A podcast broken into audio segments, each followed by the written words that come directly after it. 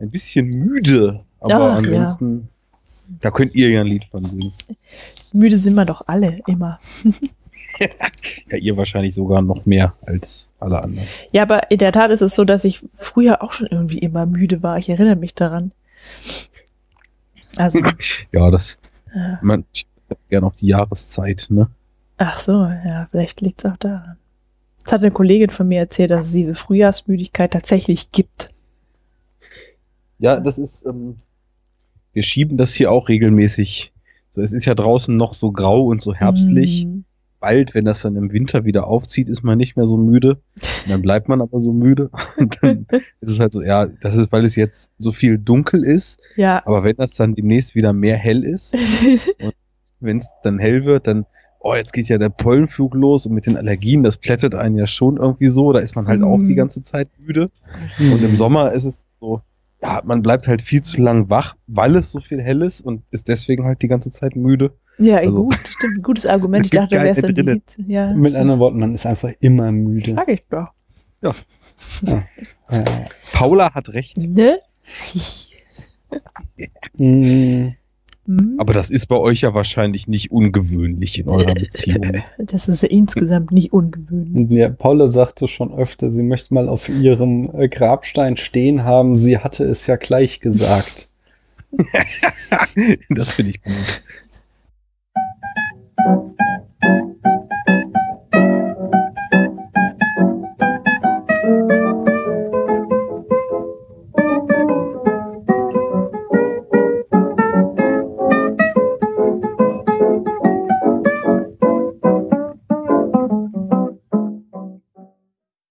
Paula und ich begrüßen, ich, dieses Dreiecks begrüßen ist immer so albern, deswegen Äh, Das begrüßen. normale Begrüßen ist auch albern. ja, natürlich. Aber wir begrüßen uns und dann sowieso- holst du den Arne dazu. Es ist sowieso immer ein Dreiecks begrüßen, sogar ein Vierecks begrüßen, weil wir ja noch gendern und das trennen. Ja, aber deswegen, wir, ich, ich starte unsere normale Begrüßung Mhm. und dann sagst du, und wir haben einen Gast und stellst Arne vor und begrüßen Arne. Okay. Hallo Paula. Hallo Daniel Hallo liebe Zuhörer. und liebe Hörerinnen. Herzlich willkommen zum Spätfilm. Kino in deinem Gehörgang. Siehst du, das habe ich nämlich voll oft auch vergessen. Wir sind heute nicht alleine zu zweit, sondern wir haben wieder den Arne dabei. Und Hallo. somit sind wir die drei lustigen zwei. Guten Tag. Ja, du hattest es auch schon angekündigt beim letzten Mal, nicht, äh, dass du wieder am Start sein wirst. Äh, und wir brauchen dich auch nicht weiter vorstellen, denn es wird ja wohl niemand Kill Bill 2, unsere Folge zu Kill Bill 2 anhören, der oder die nicht äh, die erste Folge gehört haben. Denn äh, nur äh, wie Tarantino das sieht, als The Whole Bloody Affair, Hm. ergibt äh, dieser Podcast ein Ganzes. Es könnte aber sein, dass es jemandem ähnlich geht wie mir ähm, und er oder sie vielleicht den zweiten Teil einfach wesentlich angenehmer und besser findet und deswegen sich auch nur unsere Folge zu Teil 2 anhören möchte. Aber unser Podcast ist ja nicht so blutig wie der Film. Naja, wir Wer weiß, wie wir ja uns hier noch in die Haare kriegen. Oh Gott. Okay, das könnte natürlich sein, dass der zweite Podcast blutig wird. Äh, oh. Ja, und der erste ist halt irgendwie weichgespült, ne? Und äh, vor allen Dingen, du kannst ja nur mit ganz fiesen Geräuschen unsere Ohren zum Bluten Ich? bringen. Nee, der Ahne. Wir können uns ja richtig in die Haare kriegen, buchstäblich. Ach so. Ja. Äh, lass uns noch mal ein bisschen vorblinkeln aus einer alten äh, Spätfilm-Tradition heraus. Und zwar äh, sind wir immer noch dabei, äh, unseren spätfilmischen Brust-Fragebogen abzudaten. Und dort sind wir angelangt bei der Frage, was ist der schlechteste Film aller Zeiten, Paula? Ähm, das hat sich bei mir nicht geändert. Also ich bin immer noch bei American Pie, ähm, weil ich inzwischen viel souveräner mit Film umgehe und tatsächlich einfach ausschalte, wenn es mir nicht gefällt. Achso, und deswegen, das ist der schlechteste, den du gesehen hast. ja, genau. Deswegen, also ich habe vielleicht schlechtere schon angefangen, aber ich weiß es einfach nicht, weil wenn, wenn mir der Film keinen Spaß macht, dann schalte ich ihn einfach aus früher. Da hatte ich immer noch so viel Hoffnung im Herzen, ja. Und dachte so, ja, vielleicht wird es ja noch mal interessant. Du bist quasi jetzt komplett desillusioniert. Ja, und ich habe jetzt einfach keine Zeit mehr. Ich bin jetzt einfach in so einem Alter, wo die Uhr tickt. ja, da will man seine Freizeit nicht mehr verschwenden mit schlechten Filmen.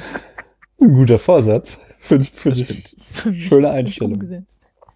Ähm, Arne, du hast beim letzten Mal meine Frau, die Spartaner und ich gesagt. Hast du da noch äh, irgendwie ein Update zu geben, ob es noch einen schlechteren Film gibt? Ich glaube schon, denn ich weiß jetzt nicht mehr genau, wann das war. Das habe ich ja schon in der Brügge-Episode beantwortet. Ja, Und ich zwei Jahre dann- mindestens also. Ich weiß es auch nicht Ja, irgendwie genau. so muss das gewesen sein.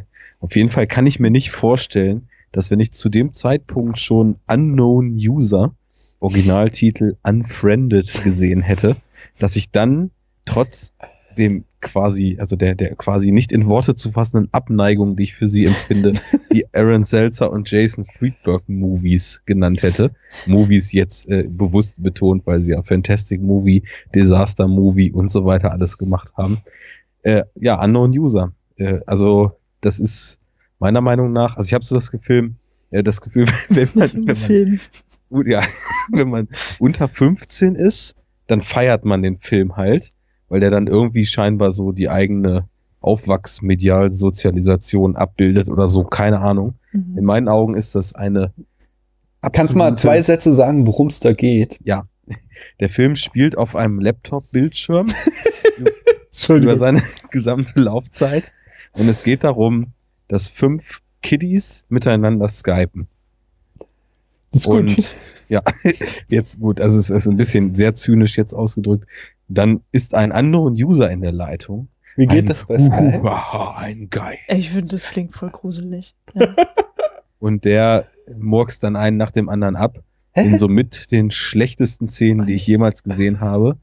Ähm, also es ist wirklich auch Schauspiel.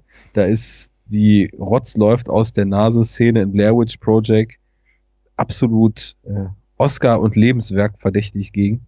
Die ist doch gut. Nee, das ist, also das Ding ist eine Beleidigung für das Medium Film Oh und je. tritt mit Füßen alles, was Film jemals visuell erreicht hat. ähm, vielleicht äh, funktioniert der Film, wenn man ihn auf einem Laptop guckt, was an der Zielgruppengeneration äh, Generation ja irgendwie angemessen wäre. Aber ich habe den in einer Sneak Preview gesehen. Im Kino. Und- oh. Ja. Und es ist halt auch wirklich so, die ersten 20 Minuten, du siehst halt so iMessage-Fenster. Und dann Mhm. klicken sie in Spotify rein und machen neue Musik an und gehen auf YouTube und gucken kurz ein Video und sind dann wieder in Skype und dann wird nochmal kurz iTunes durchforstet und dann irgendwie wild in irgendwelchen Browserfenstern rumgeklickt. Und das ist halt der Film. Ich finde das, Mhm. also so als. Experiment, finde ich, hört sich das gar nicht so schlecht an. Das ist, erinnert mich so ein bisschen an dieses ähm, äh, The Prodigy-Video, was so, also auch wenn es ganz anders ist, aber dieses, wisst ihr, diese, dieses First-Person-Video, wo du halt so äh, äh, so einer Person durch die Nacht folgst, die voll einen drauf machst und dann am Ende stellst du fest, es ist eine Frau und spielt halt die ganze Zeit damit, dass du denkst, es wäre ein Typ. Wenn Äh, dir das gefällt, dann Ja. guck dir mal Hardcore Henry an. Hardcore Henry. Der Film ist großartig. Das ist ein First-Person-Action-Film aus Russland aus dem letzten Jahr. okay. Das Ding lässt sowas von die Sau raus. Okay, nee, Also ich kenne noch Maniac auch hier, diesen. Ja, genau, ähm, stimmt. Er ist ja auch Ego-Perspektive. Genau, mit, mit Frodo in der Hauptrolle als Frauenmörder. Als skalpierender Frauen. Ja, das ist ziemlich irr. Aber auch, also das war, und bei, also das sind halt alles so, ähm, also auch bei Maniac fand ich nicht, dass das funktioniert hat, aber ich fand das so als Experiment ganz, ganz interessant. Ja, äh, auch dieser Hardcore Henry, der geht nicht bis ins Letzte auf. Aber da finde ich das Experiment durchaus interessant. Mhm. Und da bei Unknown User ist das auch so ein Experiment, was ich in so einem 10, 15 Minuten Kurzfilm, wo man halt nicht am Anfang 25 Minuten lang iMessage und Spotify auf der Kinoleinwand sieht, hätte ich, hätte ich das vielleicht auch interessant gefunden. Und der geht auch dann, glaube ich, nur 70 oder 75 Minuten, fühlt sich aber wirklich wie 100 Stunden an Ach, ungefähr. Und Mhm. äh, das ist also ist halt ein Experiment, was man durchaus wagen kann. Ich finde, jedes Experiment ist es wert, gewagt zu werden. Aber es geht halt so katastrophal in die Hose, dass das einfach äh, für mich mittlerweile hat es so den schlechtesten Film, den ich je gesehen habe, abgelöst. Hm. Aber ich, also nach dem, was du so erzählst, finde ich das relativ interessant. Ähm, ich würde zum Beispiel gerne wissen, wie diese Unknown-User die anderen umbringen kann. Dann kannst du dir das ja mal durchquälen. Vielleicht gefällt Also. es dir ja besser als Ja, du mir. willst es mir nicht verraten, ne? Ja, Na gut. Naja, es ist dann halt so, als ob die halt abdrehen einfach und dann Mhm. eine Hand in den Mixer stecken und ihren Kopf in den Mixer oder Oh, er bringt sie dazu. ja, genau. Sich selbst, oh Mann. Daniel hat schon Angst im Gesicht. Das Äh. höre ich doch direkt, obwohl er nicht mal was sagt. Äh, dadurch, dadurch. Ich habe auch noch einen Film. Ähm, und zwar habe ich das letzte Mal ähm, Dungeon Siege von Uwe Boll gesagt. Und ich bleib auch dabei, dass das ein, ein, äh, eine Perle der schlechten Filme ist. Aber ähm, wir haben letztes Jahr Birdemic Shock and Terror gesehen. Und zwar haben wir so einen Freundeskreis, wo wir halt öfter mal, äh, oder so eigentlich genau einmal im Jahr immer so einen bewusst schlechten Film gucken und uns dabei königlich amüsieren. Und genau das ging halt bei Birdemic einfach nicht, weil der schon so schlecht war, dass er unter diesen, äh, du guckst es auf so einer ironischen, es macht irgendwie Spaß-Ebene, darunter sank, weil er halt, also er war halt auf allen Ebenen so dilettantisch, er war so schlecht gefilmt, vor allen Dingen der Ton, dass du oft gar nicht verstanden hast, was die Leute geredet haben. Das Drehbuch war einfach auch nicht existent, ständig waren irgendwelche Szenen, die komplett zusammenhangslos waren, wo also die, halt einfach nur Leute haben Dinge aus Gründen gemacht und plötzlich sind explodierende Vögel vom Himmel gefallen. Das war wirklich die eine Szene, wo wir dann alle gelacht haben und dann war es auch schon wieder langweilig, weil diese Oh nee, als sie die Fische im Meer gefangen haben. Das war auch noch lustig. da kann ich, ich glaube, da habe ich schon geschlafen. Ach so. Ich weiß nur, Das, kann das sein. ist so auch so vom Timing alles überhaupt nicht gepasst hat. Ich weiß nicht, wie sie da in dieses Auto, äh, also von ihrem Hotel, Motel aus ins Auto flüchten wollen und dann von den Vogeln angegriffen wurden und was halt so eine Szene in einem kompetent gemachten Film hätte halt irgendwie spannende zehn Sekunden draus gemacht und ich glaube, es hat irgendwie zwei Minuten gedauert, bis sie es geschafft haben, in dieses Auto einzusteigen und die ganze Zeit auf, äh, grob in die Richtung irgendwelcher CGI-Vögel zu schießen. So. Das Geile ist doch bei dem Film, dass es halt nicht CGI ist, sondern einfach so GIFs, die in den Film Ja, eingeschnitten sind. Ja, das stimmt. Das, aber das dachte ich halt so, es wäre so äh, auf so einer dilettantisch schlecht gemachten äh, Art äh, so einfach süß. So. Also wir Ja. haben halt irgendwie Plan 9 from Outer Space gesehen, äh, da auch mit diesen Freunden und wo es halt einfach putzig ist, wenn so irgendwie das Hintergrundbild wackelt, weil jemand dagegen stößt in einer Mhm. noch irgendwie zusammenhängenden Handlung. Aber, aber da, da, da ist halt einfach alle, jede Dimension dieses Films war so schlecht, dass ich mich nur gelangweilt habe. Ja, das Problem ist halt, also ich mag sowas eigentlich schon ganz gern. Diese Filme, die quasi in der, in dem Scheitern ihrer eigenen Entstehung schon so im Endeffekt das, was Film sonst so ist, auf so eine gewisse Weise transzendieren. Aber ganz viele davon, und also ich, ich würde mich halt eben nicht so, das, und dieses böse Wort als Trash-Fan bezeichnen, Mhm. weil ganz viele von den Filmen, die eben auch so hoch gehandelt werden, so unter Trash-Fans, da habe ich schon so einen gewissen Crush für. Ich finde aber einfach, dass zwischen den Szenen, die einen wirklich umhauen und wirklich mit Bauchmuskelschmerzen auf den Boden kugeln lassen, dass da immer viel zu viel Leerlauf ist. Mhm. Also da sind dann meistens wirklich so vier, fünf unfassbare Momente in den Film. Ich weiß nicht, ich habe ja, glaube ich, irgendwann schon mal, als wir zusammen aufgenommen haben, von Samurai Cop erzählt. ja.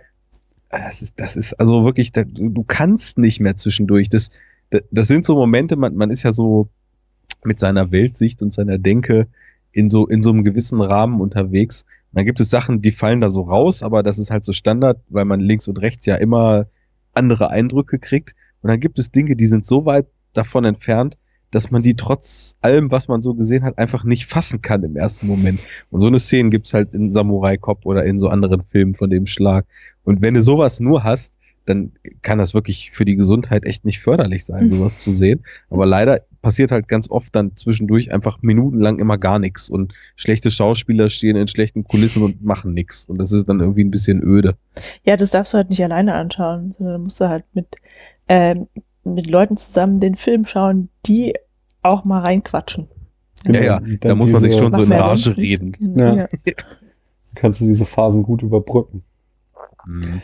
Ähm, äh, Paula, wir waren Hm? woanders. Mach du mir doch so. mal das als nächstes. Ja, wir, äh, wir sind immer noch woanders, Mhm. denn dieses Medium ist ja alles andere als flüchtig. Es handelt sich um eine Zeitschrift. Wir ähm, haben einen Artikel schreiben dürfen für die dritte Ausgabe des Kinemalismus. Genau. Ein Genau. Filmmagazin. Wir haben sogar, wir haben sogar Farbdruck bekommen. Ja. Wow. Wir haben, wir, haben, Ja. wir haben vier Seiten bekommen mit einem fetten Titelbild. Äh, und zwar durften wir über äh, Breakfast Club nochmal schreiben. Das ist eine unserer ersten Folgen äh, und auch unsere meistgehörte Folge. Mhm. Ähm, und da es war ganz spaßig jetzt nach vier Jahren oder so nochmal zu dem Film zurückzukehren und nochmal sich Gedanken dazu zu machen. Ja. Ich bin auch voll stolz drauf. Cool. Und man merkt dem Artikel auch gar nicht an, dass wir uns beim Schreiben fast die Köpfe eingeschlagen haben. ich Nein, dann habe schreib mich du das gerade eh gefragt, wie man so zu zweit schreibt. Ja, das ist nicht so leicht. Vor allem, wenn man andere Arbeitsweisen hat, wie Paul Genau. und ich. aber, aber es hat Es geklappt. hat geklappt, ja. Ja. Ähm, Dann Hörer, kauft doch mal das Kinemalismus-Magazin und Mhm. lest es mal. genau, äh, Link packe ich hier bei uns in die Show Notes. Da findet ihr alles, äh, um es zu kaufen, äh, in großen Mengen. Dann freuen wir uns und die Macher auch. Außerdem äh, dürfen wir nicht vergessen, äh, die Frage zu klären, was macht eigentlich Shia LaBeouf? Ich weiß es nicht. Ähm, Weißt du es, Daniel? ich, ja, er macht He Meditation. just does it! Nein, diesmal nicht. Diesmal macht er Meditation for Narcissists. Also die Meditation für Nazi Narzissten. Hello. Shia LaBeouf. Meditation for narcissists. The next hour, I'll be jumping rope here, facing my digital reflection in that computer screen. Hope that you take the ropes provided and join me on my quest to find my inner self. Ähm, äh, wir erinnern uns, er ist unterwegs mit dem äh, Kunstduo äh, Rönke und Turner. Das sind äh, die, genau, eine Kunstströmung namens Post.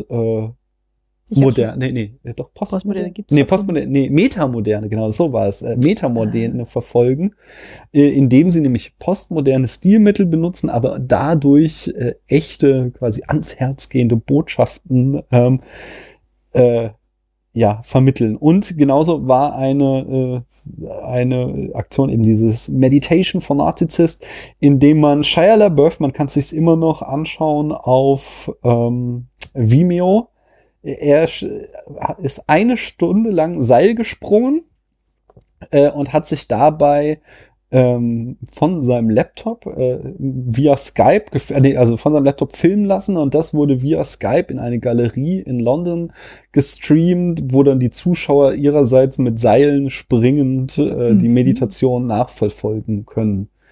Und äh, wie gesagt, du kannst halt eine Stunde lang Shia LaBeouf beim Seilspringen zugucken. Ja, idealerweise springst du ja mit. Ja, oder Ich nein, ich glaube richtig auch so schon dieses äh, Zugucken kann wahrscheinlich echt so ein Meditationsding auslösen, wenn wegen der Spiegelneuronen. Nee, auch wegen dieser, ähm, wenn du dich halt voll drauf einlässt, mit diesem, dieser gleichbleibenden Dings. Also ich kenne das halt ich, vom, vom Capoeira, wenn du halt irgendwie da äh, an der Atabaki der tiefen Trommel sitzt und einfach eine Stunde lang den gleichen Rhythmus trommelst, Mhm. ohne großartige Variation, weil das kann ich nicht. äh, dann hast du d- so, und, und also musst halt den Rhythmus halten, damit die Leute wissen, wie sie zu spielen haben. Äh, dann bist du am Ende total tiefenentspannt und steckst da so wirklich, äh, ja, ist halt wie eine Meditation. Und ich glaube, so kannst du es auch jemand eine Stunde lang beim Seilspringen Ja, vorstellen. aber da tust du ja nichts, sondern du schaust ja zu. Ja, ich weiß, aber das ist ja auch bei Meditationsmusik und wenn du dann irgendwie da hockst, tust du ja auch nichts. Weißt du? Achso, Also du ja- meinst, wenn, wenn, wenn du im klassischen Sinne meditierst. Genau. kannst du halt dieses als Hilfsmittel benutzen. Und trotzdem ist halt total Mhm. Panne. ist auch noch vor allem in so einer echt schlechten Skype-Qualität. Es gibt im Ganzen noch so eine gewisse Etwas, wenn du dir dieses Video anguckst. Also ich finde es beachtlich, weil ich könnte halt keine fünf Minuten am Stück Seil springen. ja, es kommt also- noch dazu. Was die Kondition betrifft nicht und ich würde mich bestimmt so verheddern, dass Ich finde aber, dass, also geht ihr chronologisch durch Shia LaBeoufs Errungenschaften? Ich habe jetzt erstmal ähm, nur diese, die, diese offiziellen Kunstgeschichten genommen, äh, weil die, also die haben da so eine Webseite, ähm, äh, The Project, irgendwas, ist verlinkt. Äh, da diese Aktion wollte ich erstmal durchgehen und danach auch noch den ganzen anderen weirden Scheiß, den er so macht, mal. Okay. Ähm, Weil es, es gäbe ja ein medial doch ganz hervorragend aufgebauschtes aktuelles Event aus der Welt des Shia LaBeouf. das mit dieser Protestaktion gegen, äh, äh, gegen Trump war das? Nee, äh, das mit seinem Ach Kinostart. so, ja, äh, das, das ist toll. Erzähl das Ah, mal ja. kurz, bitte. Also das ist natürlich auch wieder so ein bisschen was äh, wie die Medien drauf rumreiten Ja. und was da effektiv passiert ist. Also es ging ja die Meldung rum, Shia LaBeoufs neuer Film habe am Startwochenende in UK sieben Pfund eingespielt. Und ich weiß nicht, war das dieser Man Down jetzt oder? Ich weiß es nicht. Ist also dieser, ich weiß nicht, wie er heißt, dieser Film, wo er so einen äh, traumatisierten PS PTSD-Soldaten Ich, spielt. ich glaube, das ist Man Down jetzt Mhm. gewesen. Naja, was natürlich nicht dazu gesagt wurde am Anfang, dass der Film halt auch europaweit überhaupt nicht für ein Kino-Release gedacht war. Und dass halt ein Kino in England beschlossen hat, den ein Wochenende lang einmal am Tag in einem Saal zu zeigen. Und Ja. für diese drei Vorstellungen wurden dann anscheinend nur zwei Karten gelöst. Und ja, Ja, okay. Ich habe da einen Artikel gelesen im Guardian, also das ist so ein sogenannter Token Release, damit er halt irgendwie auf ähm, Festivals oder für Filmpreise zugelassen wird. Das ja genau, da ja muss er im Kino gelaufen Genau, haben. und halt, dafür ne? haben sie halt genau dieses eine, aber selbst halt in einem Kino, also Guardian schrieb halt so, äh, even for a token release, it was astonishingly bad oder so. Also, so, so. Es war, wenn du halt sagst, es waren zwei Leute jetzt genau im Kino, ist halt echt schon mies, der neue Shia LaBeouf und es haben ihn zwei Leute gesehen. Ja, wobei man da natürlich auch wieder viel Effekte mit reinziehen kann. Also ich habe das Gefühl, das Kino wird auch momentan in recht hoher Frequenz von so Krieg- und Schlachtfelddingern geflutet. Also gerade war Hacksaw Ridge, ich glaube, von und mit Mel Gibson im Kino und äh, gefühlt auch relativ eine hohe Anzahl kleinerer Filme, äh, auch internationaler Kriegsfilme, äh, Veteranenfilme, äh, posttraumatischer Stressfilme und naja, vielleicht liegt das auch mit daran, weil Shia LaBeouf, den will man doch sehen eigentlich. Ich hätte, Ich ich, zumindest. ich, wäre eine der beiden gewesen, die die Karten gelöst hat. Genau. Ich will den auch sehen. Ich bin, je mehr ich äh, von ihm, mich wirklich aktiv mit ihm beschäftige, desto Mhm. ein größerer Fan werde ich. Ähm, aber trotzdem, lass uns mal anfangen mit dem Film, um den es heute Abend geht. Oh, and for the record, letting somebody think somebody they love is dead when they're not is quite cruel. I mourned you for three months. And in the third month of mourning you, I tracked you down. I wasn't trying to track you down. I was trying to track down the fucking assholes I thought killed you. So I find you. And what do I find? Not only are you not dead, you're getting married to some fucking jerk. And you're pregnant.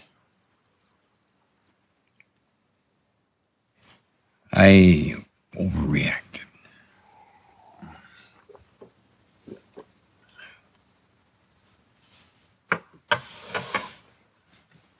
You overreacted? Is that your explanation? No, I didn't say I was going to explain myself.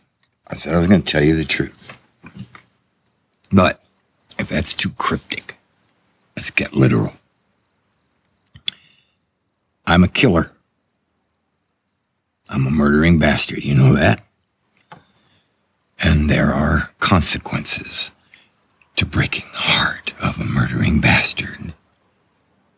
You experience some of them. Was my reaction really that surprising? Yes. It was. Could you do what you did? Of course you could. But I never thought you would or could do that to me. I'm really sorry, kiddo. But you thought wrong.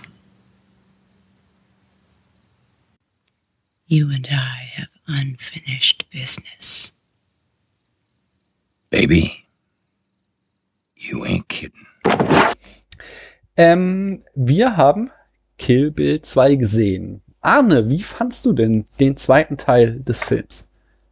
Ich fand den zweiten Teil des Films fantastisch. Ja. Was hat dir denn besonders gefallen so?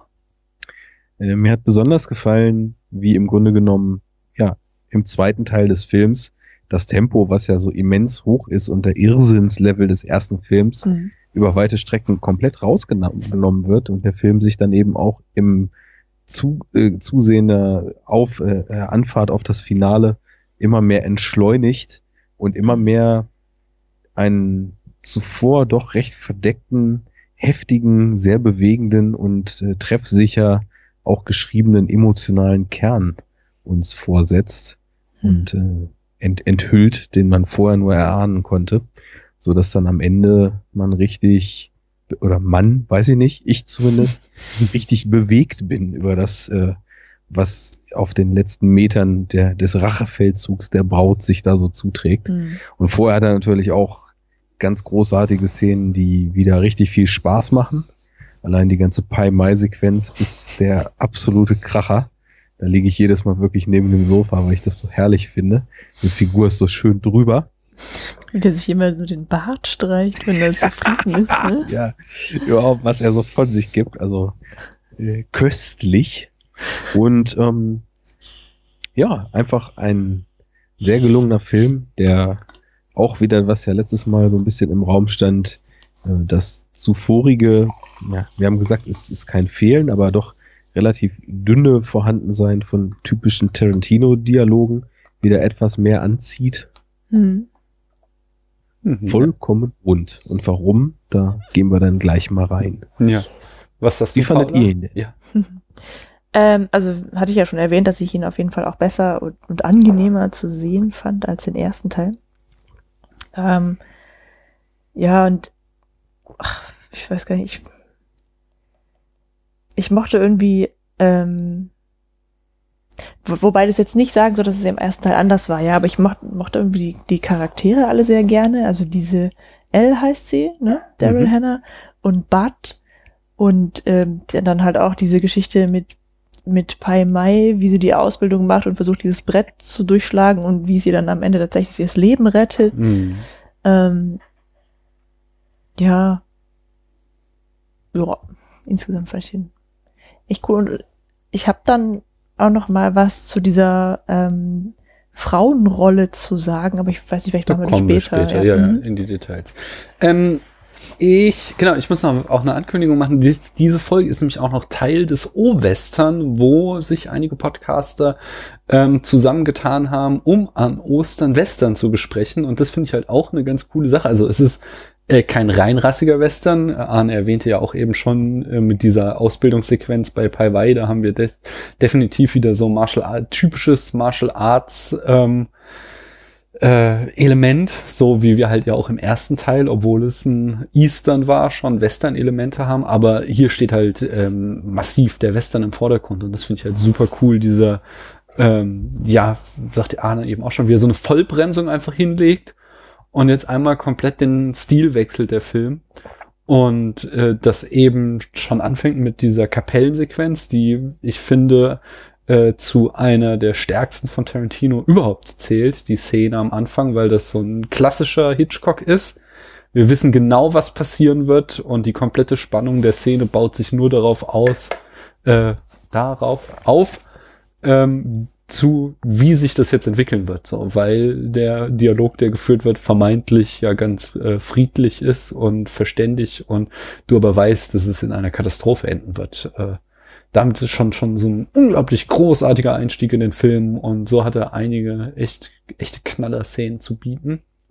Ja, in Details gehen wir gleich Mal- ein. Mal zu dem Western. Ja. Äh, ich wusste das ja auch im Vorfeld schon, dass du das relativ klar getrennt Ja. hattest. Teil 1 ist ein Eastern, Teil 2 ist ein Western. Also auf jeden Fall gehe ich da auch mit, dass der Film eine deutlich höhere Anzahl an wesentlich klareren Western-Zitaten auch in sich hat. Ähm, insgesamt sich auch noch ein bisschen mehr danach anfühlt. Allerdings bin ich mit der These auch in diese Rewatches jetzt so ein bisschen Mhm. reingegangen und fand doch auch beim ersten Teil, ähm, dass es eigentlich auch schon relativ viele dieser Aspekte gibt. Also das, Mhm. Du, du kriegst den Western auch aus dem Kill Bill 1 nicht rausgerechnet. Das wird halt nur überschattet, weil du noch viel, viel offensichtlicher und stärker, als es jetzt im zweiten Teil äh, ist, die Eastern-Komponente mit drin hast und die Martial Arts-Komponente. Und jetzt hier hast du natürlich auch die Wüstensequenz, das Staubige vom Friedhof kommen. Ja. Und es, es fühlt sich alles so ein bisschen sonniger und so ein bisschen trockener und staubiger an. Insofern vom viel auf jeden Fall, von den vielen Bildzitaten auch. Äh, aber ich glaube, man kann die Trennung nicht so klar machen, weil es einfach beim, im ersten auch schon relativ stark ist. Ja, du hast recht. Also es ist, es ist mehr so eine Tendenzsache, aber du hast ja auch äh, in beiden Filmen einfach auch ganz viele Aspekte anderer Genres. Es ist halt ein Mashup. Also du hast ja im ersten Film hatten wir auch zum Beispiel diese Giallo und Brian De Palma Einflüsse und hier hast du auch ganz offensichtlich eben wieder zum Beispiel die Hand dann von äh, äh, von Beatrix aus dem Grab kommt, hast du da eben die Ja, Zombie-Film. Einflüsse und, äh, auch andere. Wir kommen ja nachher in unserem Blog dazu. Ähm, es ist tatsächlich mehr so die äh, äh, wenn du dir anschaust, so wie der Film komponiert ist. Und dann hast du halt im, äh, im ersten Teil liegt halt irgendwie ganz stark der Fokus eben auf klassischen Szenen aus dem Samurai-Film, was ich schon sagte, eben zum Beispiel dieser Tea-House-Fight und der Garden-Fight, was eben äh, so, so äh, traditionelle Szenen sind. Während hier beispielsweise alles auf das große Duell hinausläuft, was das viel, und insgesamt viel mehr so dieser Duellcharakter steht im Mittelpunkt. Auch am Anfang eben diese Kapellenszene beginnt ja mit so einem sehr offensichtlichen Zitat von The Searchers ähm, äh, von Haw Aus Hawks. der Tür raus. Genau. Und das Und- kommt ja mehrfach auch im Film noch vor. Genau. Und Shot aus der Tür in die Weite. Ja, ja, aber auch wie sie so im Rahmen steht halt. Das, das spiegelt das und ähm, bei The Searchers hast du ja eben auch so ein ganz ähnliches Motiv, wo es einfach darum geht, dass ja Indianer eine Frau vergewaltigt und entführt haben und die Searchers sich dann eben auf die Suche nach ihr machen.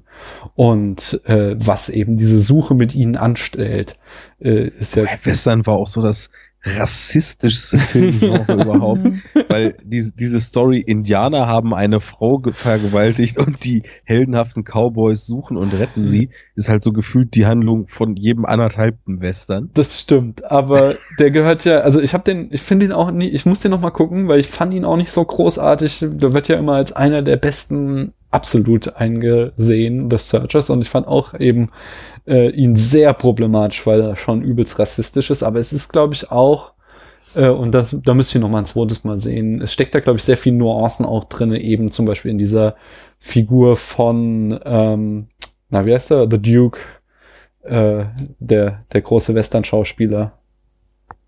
Clint Eastwood? Nein, das ist ja Italo-Western, der klassische. Wie gesagt, Äh. Spitznamen The Duke, aber wie heißt er? Keine Ahnung, kenn ich nicht. Ihr kommt beide nicht drauf. Charles Bronson? Äh, Nein. Nein, ähm, wie heißt er denn nochmal? Lex auch. Barker. Siri, wer ist Pierre The Brice. Duke? Oh ja, eine Million Mal gehört. Und John Wayne.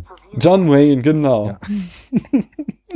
äh, John Wayne, ja, ja, also in, und in seiner Figur spiegelt sich das, glaube ich, also so wird es auch so verhandelt, eben dieser Rassismus und dieses äh, äh, einfache und alte Weltsicht haben. Aber ist Jahre her und äh, müsste ich noch mal sehen. Aber ähm, äh, was ich sagen wollte, ist eben, dass das so dieses Erzähl die Erzählstruktur von Kill Bill 2 ähm, sehr stark der des Westerns ähnelt, während die Z- Erzählstruktur von Kill Bill 1 äh, sehr stark die des Easterns ist, aber natürlich Einflüsse äh, aus beiden Genres sich in beiden Filmen äh, widerspiegeln. Aber allein auch schon, guck mal, wie sie rumläuft. Im ersten Teil läuft sie halt rum wie äh, äh, Ja, wie denn? wie ein Name in dem gelben Anzug. Ihr wisst schon, wie dieser eine Kung-Fu-Schauspieler. Bruce Lee, ja, oh Mann. Und jetzt Also, hat sie halt- Wayne und Bruce Lee, das machen wir dann nochmal. Und dann hat also auch der letzte Hörer den Eindruck, dass wir allesamt noch nie einen Film gesehen haben. Aber dafür sind wir da. Geballte Inkompetenz. Macht ich kann mir halt einfach keinen Namen merken. Ich auch nicht. In meinem Hirn ist da irgendwie so eine Sperre. Wenn ich einen Namen aussprechen Ja. will, dann kommt der mir, fällt der mir nicht ein. Äh, jedenfalls, und hier läuft sie halt mit Cowboy-Stiefeln, Jeans und Karohemd rum die ganze Zeit. Und auch den Showdown, da komme ich auch noch zu, das hat auch noch eine bestimmte Bedeutung, den tritt sie halt auch erstmal nicht mit dem Schwert, sondern mit der Knarre an. Also das ist halt, sind halt lauter so äh, Aspekte, die im ersten Film, wo sie die ganze Zeit mit ihrem Samurai-Schwert unterwegs war, tritt sie hier erstmal mit der fetten Wumme in äh, Bills ähm, Haus und will ihn umbringen mit dem, ja, Revolver. Wie gesagt, ich äh, wollte auch keineswegs darauf hinaus, dass das totaler Quatsch Ja, ja. war, sondern äh, dass ich einfach weil ich diese These im Hinterkopf hatte, dann noch das Gefühl hatte, das verschmilzt alles Da hast du auch vollkommen weitaus recht. stärker miteinander. Paula, erzähl uns doch mal die Eckdaten des Films. Aber gerne. Ähm, Im Jahr 2004 erschien Kill Bill 2. Regie führte äh, Quentin Tarantino. Kenn ich nicht. Was hat denn der so gemacht? Ich habe das schon mal gehört, aber ich komme nicht drauf. Der hat äh, auch eine Filmografie als Script Doctor Mhm, eine kurze, aber Ja. vorhanden, ne? Mhm. Und zwar hat er in dieser Funktion It's Pat von 1994 bearbeitet. Der, der soll wohl so schlecht sein, dass äh, er selbst nicht gerne seinen Namen damit in Verbindung gebracht hat, aber trotzdem hat er das äh, sehr, sehr schlechte Skript noch gedoktert. Aber danach kommen die Knaller. Ja, ähm, der war noch beteiligt an Crimson Tide in tiefster Gefahr von 1995, The Rock, Fels der Entscheidung von 1996. Genau, der Michael Bay-Film. Das war's glaub, Das schon. ist, ja, das war's dann auch Oh. schon. Mhm. Oh. Ja, und äh, Kill Bill 2 hat ein, nee, Kill Bill 1 und 2 haben zusammen 52 Millionen Dollar verschlungen. Ähm, ne? Haben wir ja beim letzten Mal schon besprochen, ja als ein Film geplant, Mhm. da, für den wären 52 Millionen auch ein ordentliches, kein überwältigendes, aber ein ordentliches Budget, während jetzt 26 Millionen äh, für jeweils einen Film schon wieder nicht so äh, sonderlich hoch waren. Besonders wenn wir nachher sehen, was sie eingespielt haben. Ja. Mitgespielt hat Uma Thurman als Beatrix Kiddo, David Carradine als Bill, Michael Madsen als Bud, Daryl Hannah als Drive, L. Driver, Gordon Liu als Pai Mai oder Pei Mei, Mhm. Michael Parks als Esteban Vijayo. Wer ist denn das? Das war der Ziehvater von Bill. Wo, hast du den Ah, verstanden, der. Arne? Wir saßen Mhm. da und ich glaube, wir haben beide nur die Stirn gerunzelt und kein Wort Also, verstanden, weil der ich so nuschelt. Die, ja, das, das kann ich auch gut nachvollziehen, da ich den Film damals bestimmt vier, fünf Mal auf Deutsch gesehen habe und seitdem auch noch schon wieder mehrfach im O-Ton, weiß ich, glaube ich, was der sagt. aber wenn ich das nicht wissen würde, könnte ich das auch nicht entziffern. Hm, Akustisch. Okay, beruhigend irgendwie. Dann die kleine Perla Haney Jard Jardine oder Jardine, keine Ahnung. als Bibi und Samuel L. Jackson als Organist in der Kapelle. Rufus hatte ein Rufus. kurzes Cameo, Mhm. genau. Welches Genre haben wir? Äh, Western oder auch, aber auch Martial Arts. Na, da äh, hatte Arne ja eben Wert drauf gelegt. Ähm, und Wert legen wir auch auf die Handlung in fünf Sätzen, die du uns dann jetzt mal zusammenfassen darfst, Arne. Dann will ich es mal versuchen. Der Rachefeldzug der Braut, deren bürgerlichen Namen Beatrix wir nun erstmalig nicht weggepiept erfahren, geht weiter. Sie ist auf der Suche nach Bill, den wir nun auch erstmalig in Gänze erleben, und zwar auch schon relativ früh im Film. Und ähm, nach wie vor ist das Ganze unchronologisch.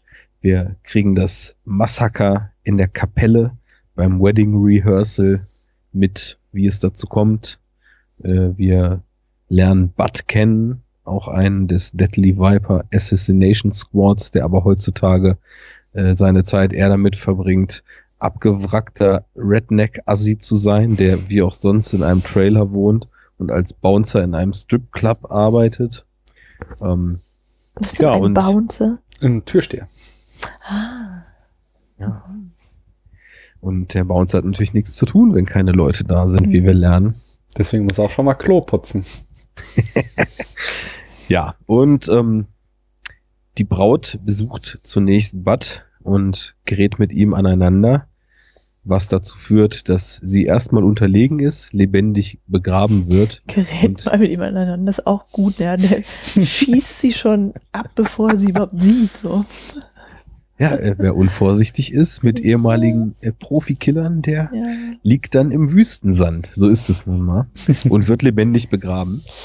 Da kriegen wir einen schönen Einblick, wieso die Braut eigentlich so gut kämpfen kann. Denn sie wurde von Pai Mai zur besten Kämpferin aller Zeiten ausgebildet in einem harten und zehrenden Training. Und wie der Zufall es so will, wird der Rachefeldzug der Braut dann etwas vereinfacht, weil der geldgeile Bud nämlich ihr Hattori Hanzo Schwert an L Driver verkaufen will. Die kommt dann vorbei und nimmt der Braut sogar den Tötungsakt ab Hm. über eine sehr, sehr heimtückische Aktion. Dann gibt's einen schönen Kampf und irgendwie habe ich das Gefühl, das geht alles so schnell, aber der Film nimmt sich auch eben unheimlich viel Zeit wieder für die Figuren, weil danach, wenn ich mich recht entsinne, ist sie ja dann tatsächlich schon auf dem Weg zu Bill, der irgendwo in Hm. Mittelamerika, glaube ich, Mhm. lebt. Und ich weiß nicht, ob man das jetzt schon ausspricht, macht dort eine unfassbare Entdeckung. Sehr gut. Ja, da können wir es bei belassen, denke Ich ich. wollte jetzt wissen, wie es weitergeht. Mhm. Achso, nee, nee. Ähm, weiter geht's erstmal mit den Produktionsfakten und das ist wieder dein Stichwort, Paula. Oh, ich bin Gleich steigen wir dann ganz tief ein und dann können wir über jedes dreckige Detail sprechen. Aber zuerst noch hier die Formalien. Ähm, Robert Rodriguez übernahm die Musikauswahl für Kill Bill 2 für eine Gage von sage und schreibe einem Dollar. Im Gegenzug darf, für, da, im Gegenzug führte Tarantino bei einer Szene von SimCity Regie ebenfalls für einen Dollar. Aber das haben wir schon im ersten Teil erzählt. Nee, haben wir nicht. Das haben wir, glaube ich, im Vorgespräch mal besprochen. Echt? Aber äh, mehr auch nicht. Ähm, äh, das Auto, was Beatrix hier auf ihrer Suche nach Bill fährt, ist übrigens ein Carmen Gia äh, Cabriolet Typ 14 Baujahr 72 von Volkswagen.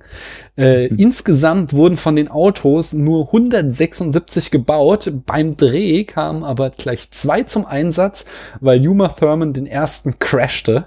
Äh, allerdings hat sie sich bei dem Crash auch selbst verletzt, so dass sie für eine Woche ausfiel bei den Dreharbeiten. Äh, Achso, genau. Kill Bill wurde natürlich bei Tarantino auf Film gedreht. Ich weiß auch gar nicht, ob es damals äh, überhaupt schon äh, digitale Filmaufnahmen gab, 2004. Weißt du, wann das richtig anfing, äh, digitale Kinoaufnahmen, Arne? Doch, doch. Ja, das fing Also- schon an damals. 2004 auf jeden Fall. Also Michael Mann war ja so der Vorreiter, Mhm. der was die digitale Fotografie teilweise auch mit so den ersten äh, Handkameras gemacht hat. Und wenn ich mich nicht irre, sein Miami Vice ist von 2005, Mhm. hat schon voll diesen Style. Okay. Und Collateral war, glaube ich, sogar noch davor und da hat er auch schon den Style gehabt. Also das war durchaus schon möglich und hatte eine sehr, sehr gewöhnungsbedürftige Ästhetik. Ach genau, und die Star Wars Prequels, da war die? der erste noch auf Film gedreht. Okay. Und, die anderen nicht mehr. Der zweiten und dritten, die dann halt auch noch hässlicher aussehen, digital. Okay. Aber das Thema machen wir jetzt nicht auf. Nee, nee. Sonst gibt's wieder böses Blut von anderer Stelle. Äh, nein, nein, wenn man ein ganz anderes Thema auf, nämlich äh, dadurch, dass Kill Bill auf Film gedreht wurde, hat da äh, Tarantino das nerdigste Easter Egg in all seinen Filmen drinne versteckt, was man sich nur vorstellen kann. Und zwar ist, äh, fängt der Film schwarz-weiß an und äh, der schwarz-weiß-Teil ist genau die erste Filmrolle lang. Und sobald der Vorführer die zweite Rolle auflegt, wird der fehlt halt dann bunt. Und es ist halt wirklich so, haben halt wirklich nur ein paar hundert Leute, die die Dinger in Ki oder ein paar tausend wegen mir, die die Filme vorgeführt haben, dann gemerkt und konnten sich drüber freuen über dieses Easter Egg. Ja, das ist doch richtig schön nerdig. Da ist es genau passend beschrieben. Ja, ist auch irgendwie niedlich, oder? Wenn das halt irgendwie nur für eine Berufsgruppe bemerkbar ist. Ja. Also. Diesen einen Dialog über Buds Hut schrieb Tarantino in den Film als, ähm, ja, so ein bisschen als Diss gegen Michael Madsen. Genau. Ja.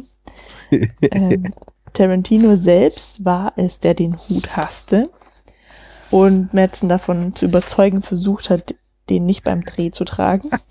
Aber Madsen bestand darauf. Ja. Und Tarantino gab schließlich nach, nach und ließ Michael Madsen seinen Hut behalten, aber überreichte ihm am nächsten Tag die Drehbuchänderung mit entsprechendem Dialog. Behalt doch deinen Scheiß. Aber Ich dafür finde muss, aber der Hut, der, der Hut unterstreicht den ultimativen schmierigen Sleaze Ja. dieser Figur noch um einiges mehr. Ich finde den auch super, den Hut. Na. Äh, der Showdown sollte ursprünglich äh, ein Schwertkampf bei Mondlicht am Strand sein, äh, bei dem Mhm. Beatrix wieder ihr Brautkleid trägt. Aber äh, da intervenierte äh, ein weiteres Mal Harvey Weinstein, der nämlich darauf bestand, dass die Szene geschnitten wird, weil die Dreharbeiten schon zu lange angedauert hatten. Und daher schrieb Tarantino das Ende um und das besagte Finale wird nur in einem Dialog oder einem Monolog von Bill erwähnt, während es dann zu dem, wie ich finde, viel cooleren Finale, nämlich mit dem Tischkampf äh, im Sitzen endet. Sehe ich ähnlich. Also so ein ausgiebiger Schwertkampf. Natürlich hätte das im Mondschein und so weiter vielleicht auch rein visuell was gehabt oder hätte es mit Sicherheit, so wie die es eingefangen hätten. Mhm. Aber gerade was wir meinten, dieses Tempo immer weiter runterzufahren und nach diesem wirklich völlig ausgiebigen Dreiviertelstunde Action-Abriss im ersten Film quasi den Letz-, die letzte Konfrontation auf so ein absolutes Mindestmaß runterzuschrumpfen, Mhm. das gibt dem Ganzen, finde ich, auch mehr Raum, dass das noch wirken kann. Weil das ist ja auch wieder im Gegensatz zu den anderen Kills etwas, was ihr überhaupt nicht einfach fällt. Und das Mhm. umschreibt den Charakter ja dann auch wieder total stark, dass sie es eben trotzdem macht, weil sie es irgendwie machen muss. Also finde ich auch besser, als wenn da noch ausgiebig gekämpft worden wäre. Ja, das stelle ich mir auch irgendwie so, so ein bisschen kitschig vor am Strand im Mondschein. Ja, aber das, da scheut Tarantino ja auch nicht Mhm. zurück unbedingt vor Kitsch. Na gut. Ähm, die Flöte, die Bill spielt, hat David Carradine selbst geschnitzt. Ja. Und auch ein, Auch schon mal gespielt. genau, da kommen wir später noch zu. Vorher sage ich noch einen letzten Fun Fact zur Produktion und zwar die Hacienda von Bill war in Wirklichkeit das damalige Haus von Heidi Klum und Seal. Und ich habe mich die ganze Zeit beim Dreh gefragt, ob diese äh, mexikanische Einrichtung auch ihre tatsächliche Einrichtung war und ob dann das Drehteam beim Drehen die Schuhe ausziehen musste. Aber das äh, konnte ich Werden nicht wir herausfinden. erfahren. Werden wir nie erfahren. Kommen wir stattdessen ähm, zum filmischen Erzählen. Äh, ja, und da dachte ich mir, ähm, wir fangen mit den Unterschieden zwischen Teil 1 und 2 an, wobei die haben wir eigentlich schon ähm, eben äh, großenteils durchgesprochen, nämlich also was ist jetzt da Western und Eastern mäßig dran. Äh, spannend finde ich noch eben, dass äh, wir auch irgendwie beim ersten Mal, auch Arne riss das eben schon an, äh, beim ersten Mal sagte Paula ja ganz stark, dass ihr die Tarantino-Dialoge gefehlt haben und dass der Film, äh, so nannte ich es, ähm, eben plotgetrieben ist. Und dieser zweite Teil ist eben wieder sehr viel äh, Tarantino-lastiger. Wir haben sehr viele mehr Dialoge, eben auch sowas wie zum Beispiel einfach mal ein Dialog über Batsut, der jetzt nichts großartig zur Handlung beiträgt. Außer, äh, also nämlich der zweite Film ist dann eben viel charaktergetriebener wieder, so dass wir jetzt auch zum Beispiel die ganze Backstory zu Beatrix bekommen und äh, so eben äh, diesen Charakter, der im ersten Teil eben nur diese Racheschablone war, jetzt ausgezeichnet bekommen. Mhm. Ja, und die, und die sind einfach auch alle viel schrulliger. Inwiefern? Äh, naja, so im ersten Teil, da war höchstens der, der Hattori Hanzo, Ja? der war irgendwie so ein bisschen strange. Und äh, ansonsten waren die alle irgendwie so glatt und ich weiß nicht, halt nicht so Tarantino-mäßig wie jetzt in dem zweiten Teil wieder.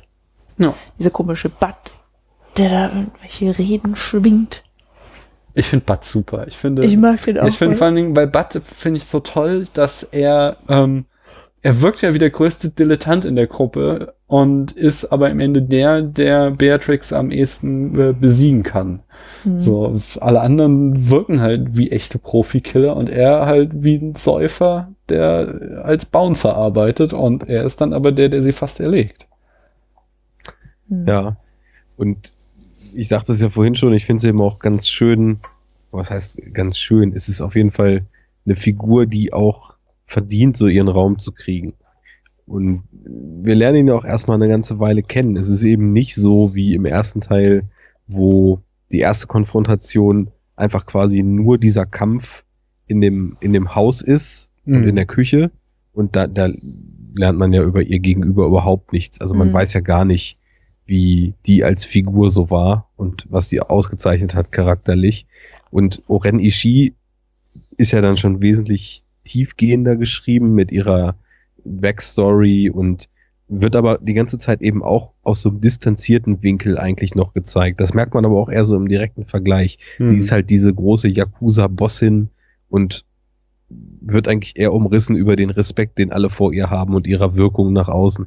Und Bud jetzt, den, dem gucken wir erstmal so eine Weile beim Leben zu einfach. Mhm. Und äh, darüber ist er dann halt auch eben genau wie Tarantino das immer so schön macht, äh, total interessant umrissen durch seine Dialoge, die er führt und durch seine Handlungen, die er so vollzieht und durch seinen abgefuckten Lifestyle. Na, Ist er eigentlich auch, also hat er auch versucht, sich zu trennen von seinem alten Leben und wohnt deswegen in diesem Wohnwagen? Irgendwas muss wohl vorgefallen sein, ne? Mhm. Weil in dem Dialog mit Bill äh, sagt ja Bill auch, als man ihn da oft in, in dem Eingang sitzen sieht von dem Wohnwagen und Mhm. Bill zu Besuch ist, es war nicht so gut zwischen uns in letzter Zeit, das ist Mhm. mir klar. Aber, und dann reden sie ja über die Braut. Also anscheinend ist das auch nicht im Guten auseinandergegangen. Ja. Ja, es wird nie angesprochen, aber es gibt so mehrere Indizien, ja auch dieses, ähm, dieser Spruch eben, dass wir verdienen zu sterben, äh, könnte irgendwie so auf Reue oder sowas hindeuten und auch die Geschichte, dass er äh, allen ja erzählt, er hätte sein Hattori Hanzo Schwert verkauft, ähm, was, was ja auch irgendwie einfach so als nach außen die Maske ist, als hätte er da komplett mit diesem Leben abgeschlossen, aber in Wirklichkeit hat er es dann doch noch hinten im Schrank stehen Mhm.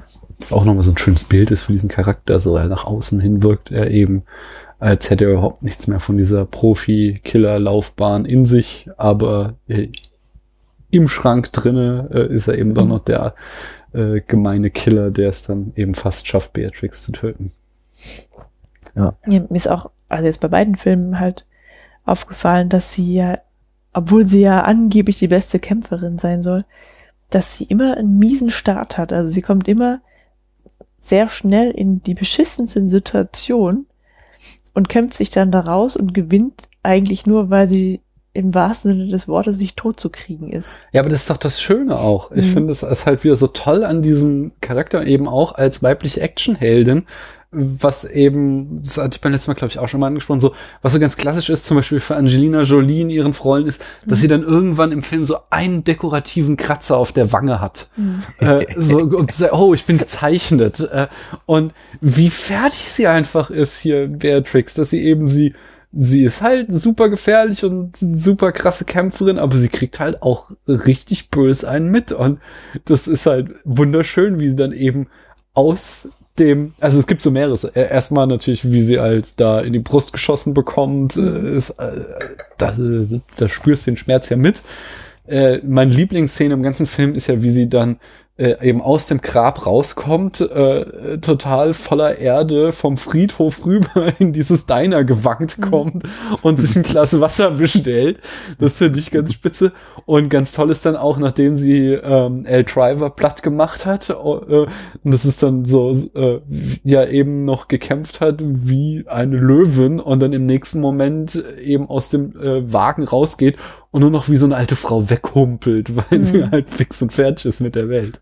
Ja, das meinte ich gar nicht, sondern dass sie immer, ähm, dass sie in ihren Kämpfen, zumindest im zweiten Teil, halt immer nur reagiert. Ja. Ja, sie sucht sich zwar auf, die Leute, aber Es läuft nicht erst rein. nee, sondern von an, also jetzt, ähm, wie ich schon sagte, Bud hat sie noch nicht mal gesehen und schon hat er sie quasi erschossen. Ja, Ja. und ähm, bei, bei Bild ist ja das Gleiche. Die kommt da rein und kaum sind sie alleine und das, das Kind schläft, dann schießt er ihr da ins Bein. Ja.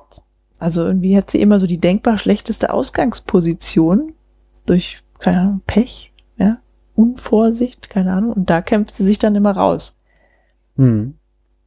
Ja, würde ich wahrscheinlich aber im Gegensatz zum ersten Teil auch noch mal als Unterschied sehen. Beim ja, ist schon, Mal also beim ersten kriegt sie auch so viel krass. ab, aber da Mhm. ist sie schon dominanter auch in ihren Kämpfen.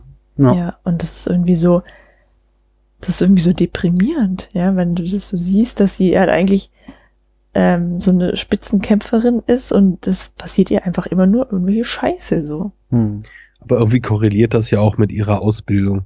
Sie ist ja bei dem Typen Mhm. wirklich mehr oder weniger durch die Hölle gegangen und Hm. am Ende aber auch als Gewinnerin so in dem Sinne, dass sie das Training halt geschafft hat zu absolvieren, ohne so von ihm fallen ist, ja ne? genau, ohne Mhm. von ihm fallen gelassen zu werden, ohne ein Auge riss, ausgerissen zu bekommen Mhm. und so weiter. Und es ist dann eigentlich jetzt bei sämtlichen Konfrontationen so, dass es ihr richtig schwer gemacht wird, aber sie es dann eben doch schafft, die Oberhand zu behalten. Mhm. Und das hat eine ganz andere Qualität als dieses wilde Niedermetzeln im Showdown des ersten Teils.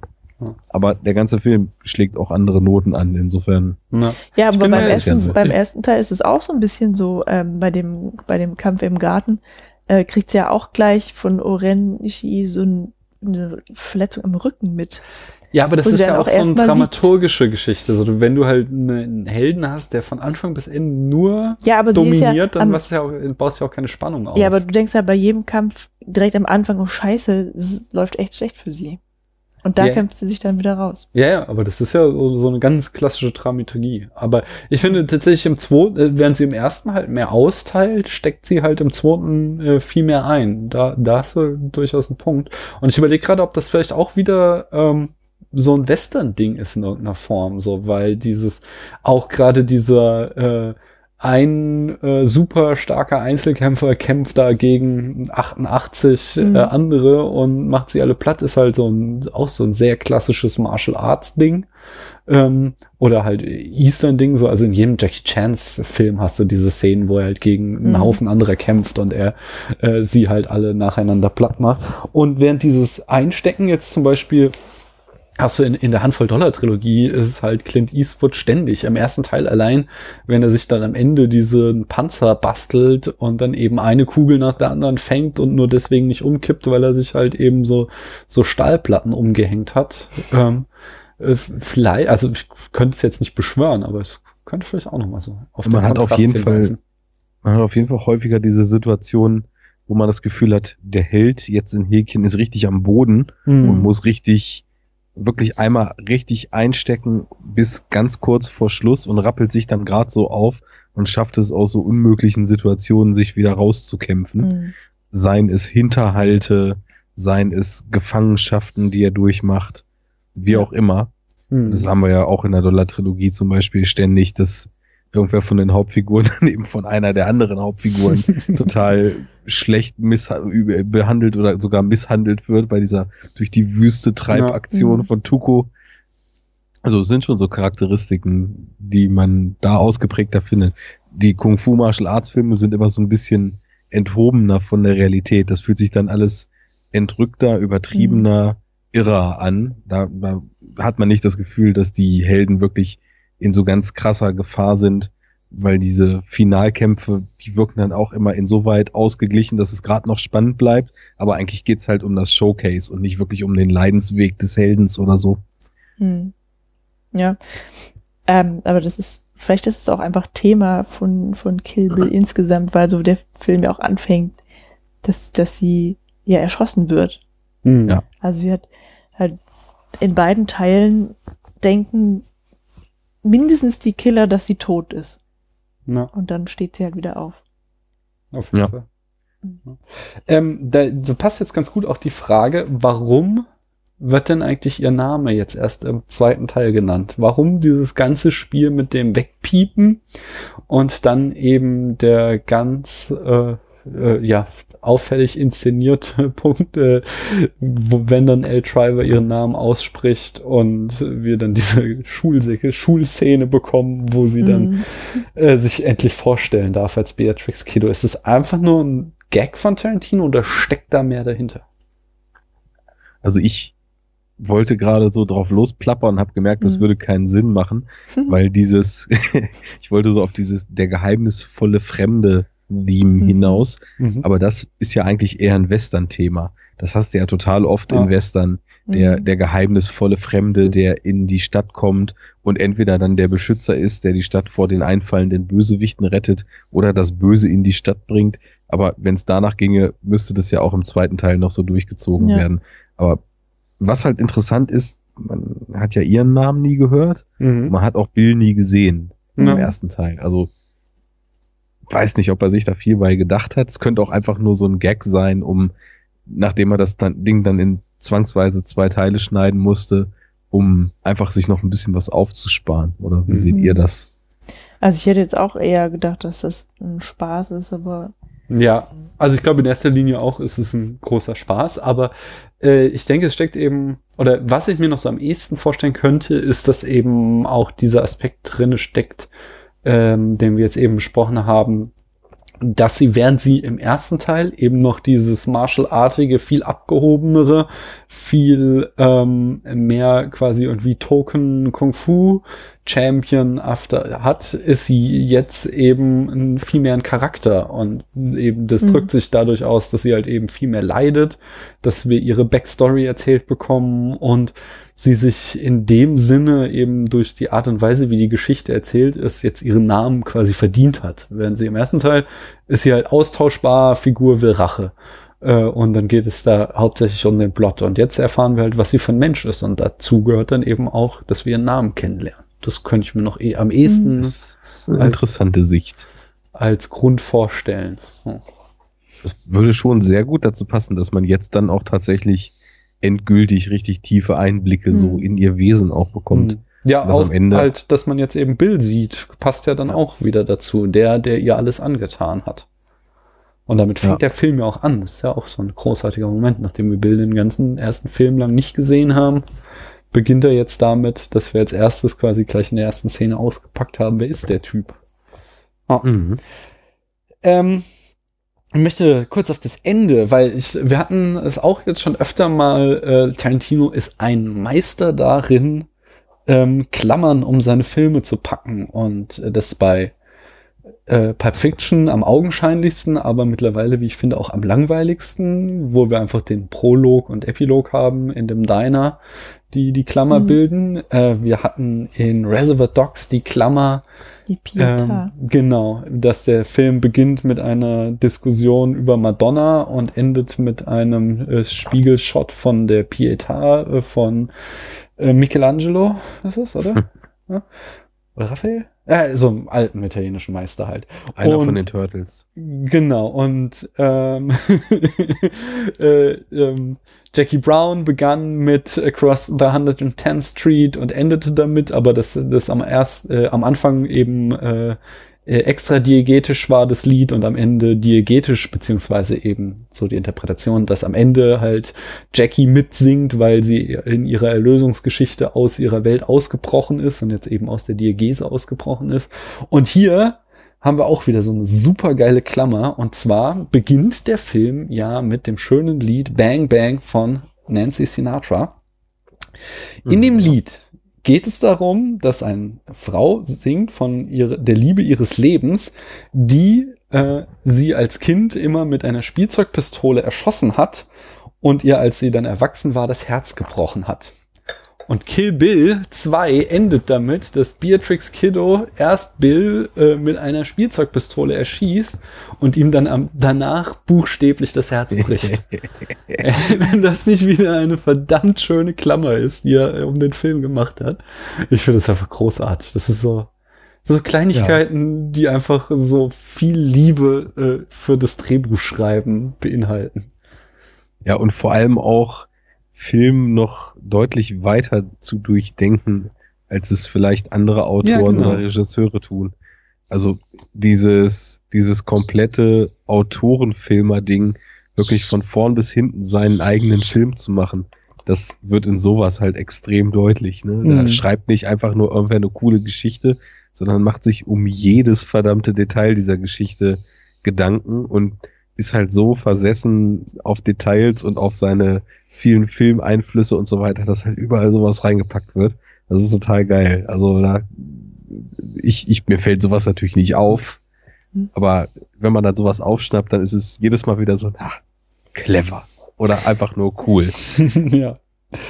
Ähm, einfach noch cool finde ich auch die Sargszene. Die finde ich einfach spitze, weil ähm, das ist so ein Moment, äh, wenn sie, wenn sie eben unten in dem Sarg liegt und du weißt so, der Film ist erst zur Hälfte vorbei, sie muss da irgendwie wieder rauskommen. Und der einzige Möglichkeit, die dir oder mir zumindest einfalle, ist eigentlich eine Deus Ex Machina. Also einfach irgendeine äh, nicht verdiente äh, Form in der Geschichte, wie sie jetzt da, äh, was weiß ich, irgendwas vorbeikommt, was sie rettet. Wie dann eben Tarantino diese Szene nutzt, um mit so einer epischen Rückblende ihren diesen Ausweg zu zeigen, ohne dass es wie eine Deus Ex Machina wirkt, sondern dass es dann wieder komplett verdient ist in dem Film. Das ist, Ja. das finde ich auch wieder so einen absolut tollen Drehbuchmoment, wo einfach ja, also du hast eben diese Szene, es gibt keinen Ausweg und du weißt alles, was jetzt, es, es wird irgendwas kommen, weil der Film kann noch nicht vorbei sein, aber es muss irgendwas hanebüchend sein und dann ist es einfach sowas von verdient, äh, einfach, dass wir noch mal eine halbe Stunde ausholen, nur um zu erzählen, wie kommt sie jetzt wieder aus diesem Sarg raus. Finde ich Ja, großartig. und vor allem dient es aber ja auch nicht nur der Erklärung Ja. dieses, wie kommt sie aus dem Sarg raus, sondern in so einem gesamten größeren Te Kontext des Films ist das halt was, was auch irgendwann eigentlich in einem gut erzählten Film mal passieren muss, weil Hm. wir sehen sie halt einfach als die Mega-Fighterin die ganze Ja. Zeit und dann so einen Einblick zu kriegen, warum kann sie das denn eigentlich und was kann sie denn eigentlich und äh, wieso ist es eigentlich so schwierig, gegen sie zu bestehen? Das ist schon, und auch, das, das erklärt ja auch ihren Ruf, ne, dass Hattori Hanzo plötzlich, als sie dann kommt, äh, ganz anderer wird und sogar seinen, seinen Eid da bricht. Und all diese Geschichten, die kriegen so einen Unterbau nochmal durch diese Rückblende und ihre Mhm. Ausbildung. Und das es ist so wird dann herrlich, auch wieder als Bild abgenutzt dafür, dass sie ja dann äh, in dieser Szene, die als Erklärung dafür dient, wie sie ähm, äh, aus diesem Sarg rauskommt. Die wird eröffnet damit, dass Bill die Legende von der Five-Point Palm Hard Press Explosion Technik, oh, ich weiß nicht, wie genau es heißt, also mit dem finalen Move, er erklärt das hier quasi so als Legende. Ähm, und äh, dann wird eben diese ganze Sequenz eingeleitet, um eben als, äh, äh, als Erklärung für z- kleine Zwischenspiel zu dienen. Aber in Wirklichkeit haben wir in dieser Sequenz ganz unauffällig äh, schon die Auflösung des Finales kennengelernt. Das ist auch wieder eine total geile Sache. Hm. Ich bin dir aber ins Wort gefallen. Du warst noch irgendwas anderes am Sagen, Arne. Ach so, ja, äh, nee, ich, ich, ich wollte einfach nur noch mal davon schwärmen, wie diese, dieser völlig bizarre und unter rein logischen, rationalen Aspekten natürlich, selbst wenn sie in der Lage wäre, dieses Holz durchzuschlagen, total schwachsinnige Move, äh, sich dann da halt quasi wirklich wie der Zombie in Evil Dead eben durch das, durch die Erde aus dem Grab rauszuschaufeln. Das ist ja was, da, da wirst du ja sagen, das geht doch gar nicht. Aber das geht doch gar nicht, ist halt egal in diesem Film, Ja. weil das geht doch gar nicht, haben wir im ersten Teil halt schon zur Genüge gehabt. Und das ist ja immer eine Frage dessen, wie man es verkauft. Und wenn man äh, die Herleitung zum Absurden sowas von köstlich einfädelt und so durchdacht macht, dann geht das halt eben doch in dieser Mhm. Welt. Und das finde ich so schön, wie er einfach aus so einer komplett absurden Sache, na, wie, wie er die mit in so ein Selbstverständnis überführt, ne? Dadurch, das, Mhm. was sie da gelernt hat, da ist es ganz klar, dass sie das dann einfach kann und dass sie so entfliehen kann. Hm. Ja. Ähm, ich habe noch mal auch was total Köstliches, um an deinen äh, Catchphrase Arne zu klauen, entdeckt. Nämlich auf Reddit gibt's eine Fantheorie, dass Beatrix Bill gar nicht getötet hat. Was? Und äh, wie das so ist Er mit nur so. Fantheorien auf Reddit, die Argumente die sind mindestens so schlagend wie die äh, Punches von Beatrix Kiddo. Genau, ich, äh, Argument eins: Während Beatrix, äh, also Beatrix macht die Five-Point äh, Hard Explosion Technik da bei Bill und danach fragt er sie, äh, ob das, äh, also er, er sagt so, äh, Pal Mai hat es dir also doch beigebracht und sie sagt, of course he had. Aber während sie das sagt, schüttelt sie den Kopf. Außerdem angeblich schlägt sie, äh, hat sie gar nicht fünf äh, Pressurpunkte gedrückt, sondern sechs. Nämlich das nächste, das ist ein super Argument. Das nächste ist nämlich, dass auch Bill sechs Schritte machte und nicht fünf. Und ähm, als Beatrix dann am Badezimmerboden liegt, äh, sagt sie äh, Thank you. Also am Ende, als Mhm. alles vorbei ist und sie da ihren Lach-Weinkrampf hat, da sagt sie immer wieder Thank you. Aber wem dankt sie denn? Sie dankt doch eindeutig Bill, dass er sie und Bibi hat gehen lassen. Ja. Und ähm, als dann am Ende äh, im Abspann wir die ganzen Figuren nochmal gezeigt bekommen, da liegt sein einer Fuß auch ein Stück anders als vorher. Ja, und zum Schluss, Mhm. wenn dann alle Namen nochmal durchgestrichen werden, im zweiten Abspann wird sein Name nicht nochmal erwähnt. Und äh, wie schön, wie es da auf Reddit heißt, the only conclusion based on this entire sequence is that Beatrix does not kill Bill in Kill Bill. Stimmt ihr dem zu? Ist das the only conclusion? Ja, also Naja. diese ganzen Argumente, die bringen mich schon zum Nachdenken. Mhm. Ich meine, Ja, es, es gibt. Mhm. Nee, sag mal erstmal. Nein, ich wollte nur sagen, Doch. es soll ja einen Teil 3 geben, habe ich gelernt. Also für mich ist das erstmal ungefähr so stichhaltig, wie auch Chemtrails-Anhänger sich Memes basteln, wo drüber steht, äh, the only proof you need for chemtrails, open your eyes, ähm, look up to the sky, think. Das ist so die Beweiskette für Chemtrails. Und da geht das jetzt nicht ganz so stark in die Richtung, aber ich Mhm. glaube, da bräuchte ich noch mal äh, eine vergleichende Sichtung mit auf Pause drücken, nachsehen etc., um diese Beweisführung für mich zu prüfen. Hm. Ja, Es gab halt auch Gegenbeweise, also mit den, ich weiß nicht, ob zum Beispiel mit den fünf oder sechs Schritten, ich glaube, den sechsten, den ist er schon so halb am Fallen und ob das halt wirklich so ausschlaggebend ist da. Ob, das Aufstehen vom Stuhl mit Genau, sowas. Äh, auch mit diesem äh, sechs äh, Schlagen äh, meinte auf Reddit dann einer als Gegenargument, nee, es sind fünf Schläge und der sechste ist dann die Palm äh, aus der Five-Point-Pressure Palm Hard Explosion Exploding Technique. Heart Technique. So rum, genau. Mhm. Äh, und ach, keine Ahnung, ich finde, diese Kleinigkeiten sind halt einfach albern, weil es so äh, vom Narrativ passt es einfach, dass er stirbt und es macht überhaupt keinen Sinn, dass er überleben hat, außer äh, überlebt hat, außer dass es irgendwelche äh, Leute auf Reddit Spaß macht, sich das auszudenken. Wobei ich weiß gar nicht. Also natürlich, äh, das, also, der Film baut so drauf hin, aber irgendwie ist Bill ja die ganze Zeit, wo man ihn jetzt dann auch mal kennenlernt, überhaupt nicht so dieser Teufel, für den, für den man ihn gehalten hat, über all die Erzählungen und all das, was man so implizit im Vorfeld durch ihn mitbekommen oder über ihn mitbekommen hat. Er ist ja eigentlich, oder er wirkt wie ein zeitweise auch mit der Tochter dann total warmherziger Typ und wirkt eigentlich eher so sympathisch die ganze Zeit. Ja, Und- bis er dann halt die Knarre rausholt, ne? Ja, gut. Mhm. und es läuft dann ja auch darauf hinaus, dass es zu dieser Konfrontation kommt. Und da ist er dann natürlich auch nicht zimperlich.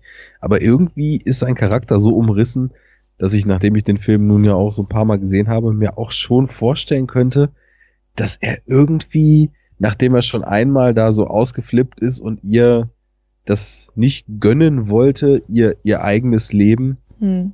dass er da so weit zurücktreten würde und sagen würde, ich lasse sie jetzt gehen, was in der gemeinen Auffassung des Films eben darin liegt, dass er sich von ihr töten lässt und dann eben noch erhobenen Hauptes äh, gen Sonnenaufgang läuft.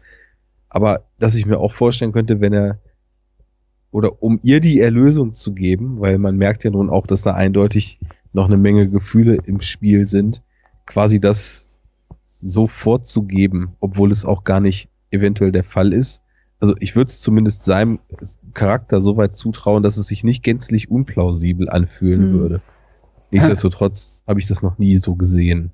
Ich finde es halt auch viel dramatisch. Also es ist, macht erstmal einen guten Willen wieder aus, dass er so viel Tiefe kriegt, dass wir eben von der blö bösen Schwarz-Weiß-Schablone aus dem ersten Teil jetzt einen Mensch mit äh, Gefühlen und Sehnsüchten kennenlernen, der, äh, wie sie, I've overreacted.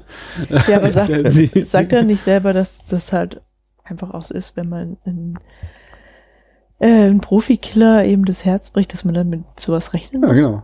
Also, äh, er, er, er er unterstellt ihr, genau, er unterstellt Mhm. ja auch, dass ihr Leben nie funktioniert hätte, weil sie ein Natural Born Killer ist. Genau, aber da kann man ja irgendwie auch keine normale Reaktion erwarten. Ja. Äh, nee, und, und äh, eben finde ich dieses, dadurch, dass das Ende dann eben auch so bittersweet ist, äh, umso schöner, dass sie halt da beide sitzen und offensichtlich noch was füreinander empfinden, äh, aber eben so viel äh, Scheiße durchgemacht hat, sie, weil er ihr, weil er halt einfach ein psychopathisches Arschloch ist, ähm, dass, dass sie dann halt am Ende ihn umbringt und er, ja, das dann entsprechend akzeptiert und die fünf Schritte macht, äh, um zu sterben und sie gehen zu lassen. Ja, ja, das, also wollte ich damit eben auch noch sagen. Es, es würde irgendwie auch zu ihm passen, natürlich, wenn er, also er akzeptiert sein Schicksal dann in dem, und er weiß, dass er für sein Schicksal selbst verantwortlich ist. Ja. Das, das ist das Wichtige dabei. Und das ist dann eben auch ein Gedanke und ein Charakterzug von ihm, der so dominant ist, dass es im Grunde genommen auch völlig egal ist, ob er dabei jetzt tatsächlich stirbt oder nicht, sondern wie er es aufnimmt und wie er damit umgeht und wie es zwangsweise eben zu diesem Punkt geführt hat, das ist eigentlich das Wichtige dabei. Ja, sehe ich auch so. Ich habe noch ähm, wieder Kritikpunkte, zu denen ihr euch äußern könnt. Ich habe mal wieder Kritiken gewälzt von Leuten, die den Film nicht mögen, um äh, sie zu Wort kommen lassen, damit das hier nicht so in so einen Lobgesang ausartet. Was haltet ihr von dem Vorwurf, der Film hat nicht viel Neues gegenüber dem ersten Teil zu bieten? Da halte ich gar nichts von. Das haben wir ja gerade jetzt besprochen. besprochen. Hm. Genau. Ähm, der nächste Vorwurf ist, glaube ich, der stichhaltigste, nämlich dass Bud ähm, dem Talking Murderer Syndrom anheimfällt und er macht den klassischen Fehler, dass er seinen Feind nicht einfach umbringt, sondern mit was irgendwie Salz in die Brust schießt und sie dann lebend beerdigt, so dass sie einfach noch eine Chance hat, wieder aufzustehen. Ja, das liegt ja daran, das liegt ja an L. Driver, die gesagt hat, dass sie möglichst fies umkommen soll, die Beatrix.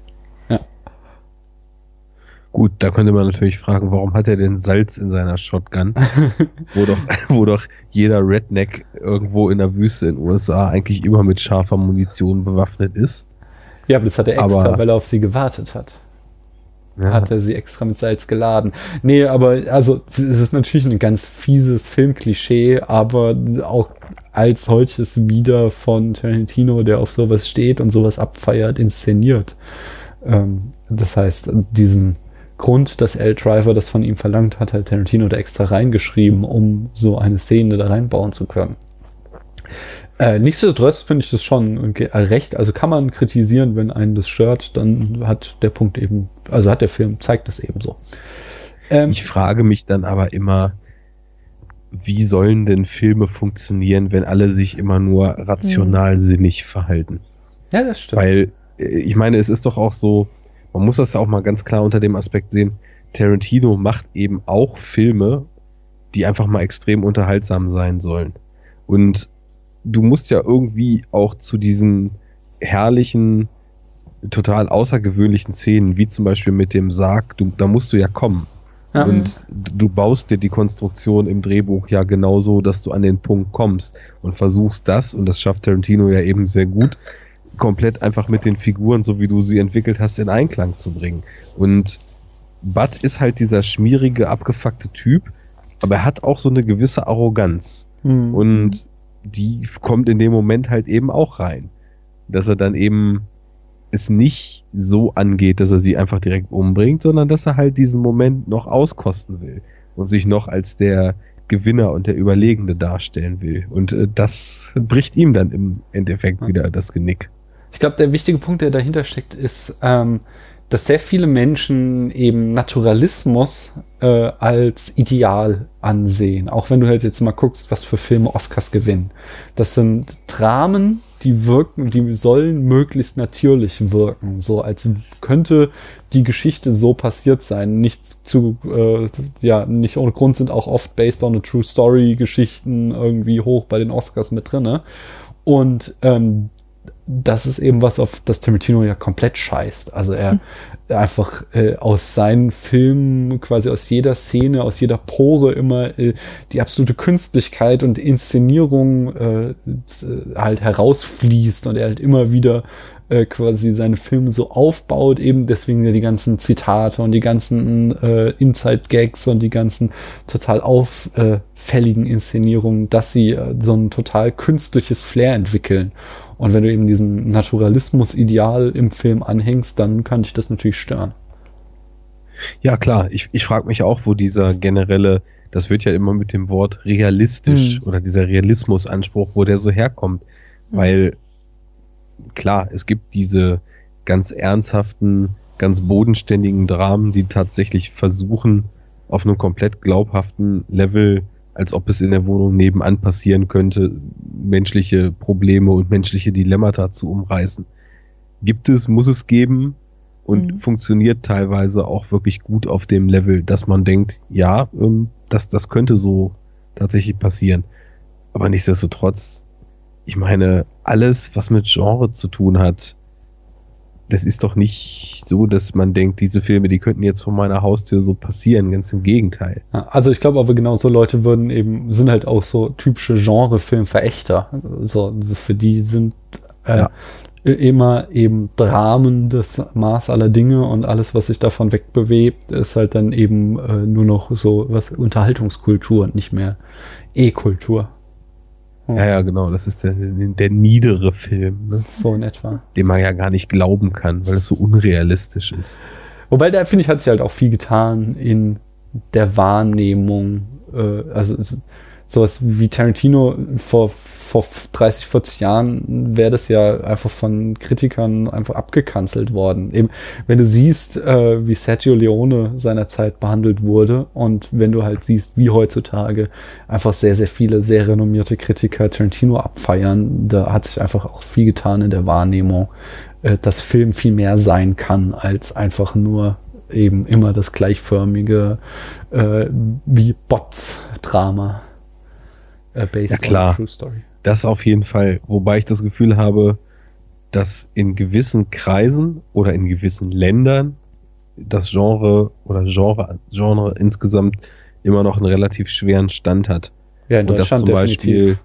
solche, solche Filme, wo ich zum Beispiel auch weiß, dass du den ja sehr schätzt, hier wie der Babadook, Mhm. dann es kommt mir oft vor, als ob von gewissen Kritiker oder von gewissen Filmschauerkreisen solchen Filmen nicht mal die Chance eingeräumt wird, dass man ihnen zugesteht, auch was Substanzielles zu erzählen, sondern dass von vornherein der Genrestempel drauf geht und dann, ja, ist das ja so ein bisschen zum Gruseln und dann sollen die Leute, die von Film nichts erwarten, sich das eben mal angucken. Ne? Ja. Finde ich immer schade. Ähm, ich habe ja noch mal, also hier wieder, glaube ich, Paula, da kannst du was zu sagen. Wie Mhm. sieht's denn damit aus, dass der Film Eskapismus bietet? Er, it glamorizes and fetishizes or superretuna- supernaturalizes brutality. also es ver, ver, Naja, verschönt, fetischiert, fetischisiert, macht einen Fetisch und äh, stellt äh, Gewalt als etwas zu Übernatürliches dar. Oder etwas super ja, das, Tolles. das stimmt schon, aber das ist ja, Aber das ist doch eher der erste jetzt wieder als der zweite. Beim zweiten ist ja eben schon wieder dieses Dreckige und dass es halt wirklich wehtut. Mm, Ja, nee, beim zweiten Teil ist es aber auch so, ja, dass du halt, also, ähm, dass sie halt diese ultimative Kunst, jemanden mit irgendwie fünf, fünfmal den Ah. Zeigefinger aufs Herz drücken, umbringen kann. Das ist ja, das ist ja eine Superkraft, die auch Ah. nur sie erlernt hat. Und das ist pure Gewalt, weil du halt jemanden damit umbringst. Also, ähm, das, das würde ich schon auch so unterschreiben, nur den Tenor nicht, weil das halt, ähm, das eben seine ganz eigene Ästhetik hat in dem Fall und es hier nicht darum geht zu zeigen, dass Leute umbringen toll ist, sondern es geht ja darum, dass es da jemand gibt, der halt raus möchte aus dieser, dieser Subkultur.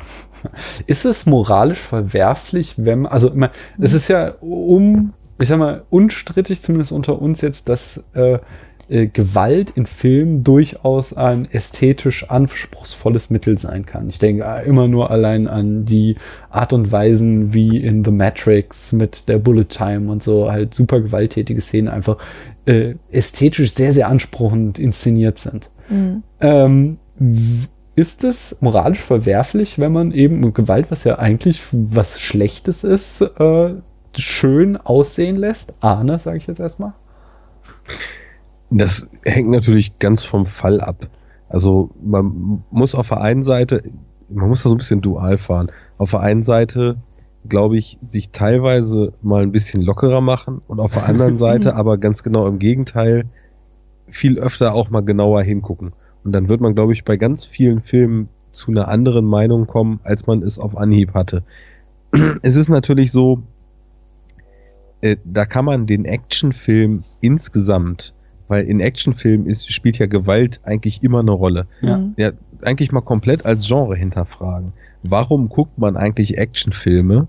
Was gefällt einem an Actionszenen denn überhaupt? Was ist es denn, was daran mitreißend ist und was ähm, so eine starke Wirkung auf einen hat, dass es eben auch total stark legitimierend wirkt im Einsatz von Gewalt und gewalttätigen Akten. Und Darf Ja, ich kurz drauf Ja, antworten, klar, weil klar, ich klar. finde, da ist eben dieses, aber das ähm, aus der aus der Kurzkritik, die ich da eben vorgelesen habe, eben tatsächlich dieser Eskapismus steckt da drin, wobei ich das halt als nicht nie irgendwie als negativ empfunden habe, sondern ich finde es halt sehr schön, äh, einfach mal aus meiner alltäglichen Welt, wo ich äh, mich ganz natürlich äh, allen moralischen Gesetzen unterwerfe, auszubrechen, um mal anderthalb Stunden einen Film zu gucken, wo eben eine sehr einfache Moral ist und der Böse dann einfach mal abgeknallt wird und nicht, äh, wie ich es natürlich für richtig halte, ein langes Gerichtsverfahren folgt und wir ihn dann irgendwann äh, im Zweifel für den Angeklagten auch freisprechen müssen, sondern dann wird halt mal die Knarre gezogen. Und das ist eben eine Form von Eskapismus, von ich entfliehe meiner Natur, meiner echten Welt in eine filmische Welt, aber ich finde, das ist etwas, was absolut gerechtfertigt ist und was man nicht irgendwie für aburteilen sollte. ich habe auch ehrlich gesagt noch nie verstanden, warum Eskapismus immer so als Angriff gewertet wird und als was Mhm. Negatives. Das wird nämlich ganz oft getan, dass man sagt, ja, das ist ja totaler Eskapismus. Mhm. Ja, ist es. Und das ist Ja. doch auch irgendwie interessant so, weil ich, ich finde das auch total schön, wenn es Filme gibt, die in sich so eine eigene und so eine interessante, auf welche Art auch immer, Welt bieten, dass ich voll gern aus meiner eigenen Realität, in der ich nun mal lebe, dann abtauche und im Optimalfall, wenn so ein Film richtig gut funktioniert, richtig tief drin bin und dann erst, wenn der Film vorbei ist, quasi aus dieser fremden Welt, die ja reine Fiktion ist, dann eben wieder auftauche. Ich würde sogar, Schlimmes bei. nee, ich würde sogar so weit gehen, gerade das als Qualitätsfaktor für einen Film zu nehmen, dass ich eben dann mal abtauche und woanders bin und Ja. alles andere vergesse. Und dann finde ich es halt, also dann, dann, dann, ähm, so brutal ich diese ganzen Szenen auch finde und, und ja, was ich da für eine Abneigung gegen habe, aber ähm, das ist halt einfach eine völlig andere Welt, in der Kill Bill zum Beispiel spielt. Und ich möchte ja auch gar nicht, dass es real ist. Und deswegen nehme ich das, also ich nehme es ja auch gar nicht so wahr. Ja. Ja. könnte man natürlich jetzt ähm, äh, als Widerspruch sehen ähm, zu dem, äh, also der, der Punkt, den- Arne vorhin machte mit, äh, dass so Genre-Kino ganz gerne auch ähm, abgetan wird als, ähm, ja, das hat nicht keine tiefere Botschaft und ähm, dass man eben daher dieser Eskapismus-Vorwurf kommt. Also dass er jetzt sagen, zu Mhm. sagen so, wie kannst du sagen, dass es einerseits, du willst abtauchen in eine Welt, deiner echten Welt entfliehen, aber zugleich mir äh, versuchen klarzumachen, der Film hat doch irgendeine tiefe Botschaft, aus dem ich was lernen kann.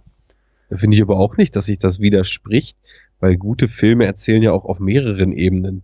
Mhm. Es gibt ja viele Filme, die oberflächlich einfach erstmal eine schöne, stimmige Geschichte in klasse Bildern mit äh, anständiger Dynamik erzählen, die mich einfach mitreißt. Und wenn ich gewillt bin, mir da weiter Gedanken drüber zu machen, dann tatsächlich auch viel Futter dazu bieten, sich über die vielfältigsten Themen, je nachdem, was nun eben die Filmemacher da gerade beschäftigt hat, oder was sie vielleicht auch teilweise sogar ohne es zu merken, ganz implizit aufgrund ihres eigenen Wesens in die eigenen Filme einbauen, mir dann eben Gedanken zu machen. Mhm. Das schließt sich doch überhaupt nicht aus. Und das ist es ja gerade. Ich kann mich von dem Babadook einfach nur gruseln lassen, weil es ein verdammt stylisch inszenierter, verdammt creepiger Film ist, Mhm. der auf seiner Primärebene unheimlich gut funktioniert. Ich kann aber auch tiefer reinstecken und werde äh, vom Glauben abfallen, wenn mir erstmal bewusst wird, was für eine krasse Abhandlung das eigentlich über Bindungsunfähigkeit alleinerziehender Mütter, Selbsthass, Erziehung und so weiter ist. Ne? Mhm. Also das, das, das steht ja in überhaupt gar keinem Widerspruch. Und Mhm. deswegen, man, man muss halt immer sehr genau gucken, was will denn eigentlich ein Film und was kann ich daraus ziehen. Und dann wird man sich, glaube ich, ganz automatisch auch eben dazu positionieren, wie das mit äh, Gewaltanwendung in dem Film ist. Und im ersten, da haben wir ja schon viel drüber gesprochen, dass halt diese wilden Martial Arts Ex Exzesse und Martial Arts Action ist ja nun mal auch eine Art von Film oder eine Art von Stilistik, wo es auch darum geht, sich an Bewegung, sich an Perfektion von denen, die das nun mal ausüben, äh, Mhm. bei den Dreharbeiten zu erfreuen. Das ist ja auch so ein bisschen das, worauf ich mit der Action eben hinaus wollte. Gute Action ist ja einfach was Kinetisches. Und du, Mhm. du wirst ja mitgerissen durch Bewegung. Und sie beinhaltet nun mal auch häufig Kampf. Aber Kampf muss ja auch nicht immer zwingend grausame Gewalt sein, sondern du, du kannst ja genauso wie Kampfsport halt ein Sport ist und nicht äh, Mhm. irgendwie ein Mordanschlag auf irgendwen anders, weil beide miteinander im Einklang stehen, dass sie halt sich messen und wer das eben besser kann, der gewinnt am Ende. Mhm. Und äh, genauso ist es ja auch in Action-Szenen. Du guckst ja nicht einen Actionfilm beispielsweise und das Einzige, was zählt, ist dann, dass am Ende einer von beiden die Kämpfe, die man da unter Umständen sieht, gewonnen hat, sondern es geht ja auch eben darum, sich an dieser Körperlichkeit äh, zu erfreuen und von der mitgerissen zu werden. Ja. Und deswegen mag ich halt auch Martial Arts zum Beispiel so gerne, weil ich das absolut unglaublich finde, was, was weiß ich, damals ein äh, Jet Li in Once Upon a Time in China für unfassbare Kampfszenen aufs, aufs Tableau legt, ähm, wo ich einfach denke, dass das ist beeindruckend und mir völlig unbegreiflich, wie ein Mensch bis zu so einer Perfektion solche Techniken lernen kann. Und das guckt man dann einfach gerne. Und äh, na klar, kämpfen die da, aber da geht es um was ganz anderes und da geht es dem Film auch um was anderes. Und hier, klar, dieses ganze moralische Fass, Rachefilm, wir haben es ja letztes Mal so ein bisschen Mhm. angeschnitten, es ist auch eine heikle Gratwanderung und ich kann es auch verstehen, wenn Leute sagen, ja, ich habe da per se erstmal ein Problem mit, weil Rache natürlich eigentlich nicht der richtige Weg ist.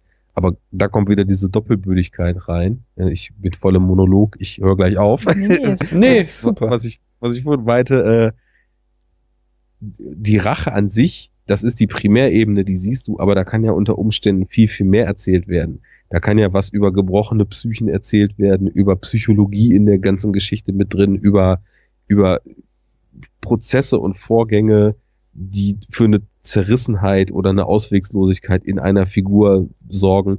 Und ein guter Film, der befasst sich ja mit dieser Getriebenheit.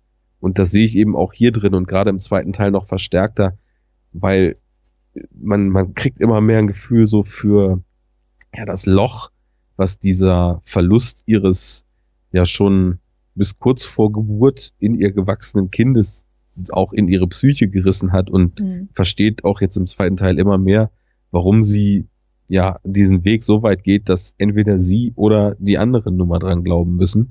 Und ja, münzt man das eins zu eins um, kann man sagen, was ist das denn für eine reaktionäre Scheiße, weil äh, man kann doch hier nicht äh, Gewalt mit Gegengewalt beantworten und das ist ja irgendwie höchst biblisch zu sagen, Auge um Auge, Zahn um Zahn.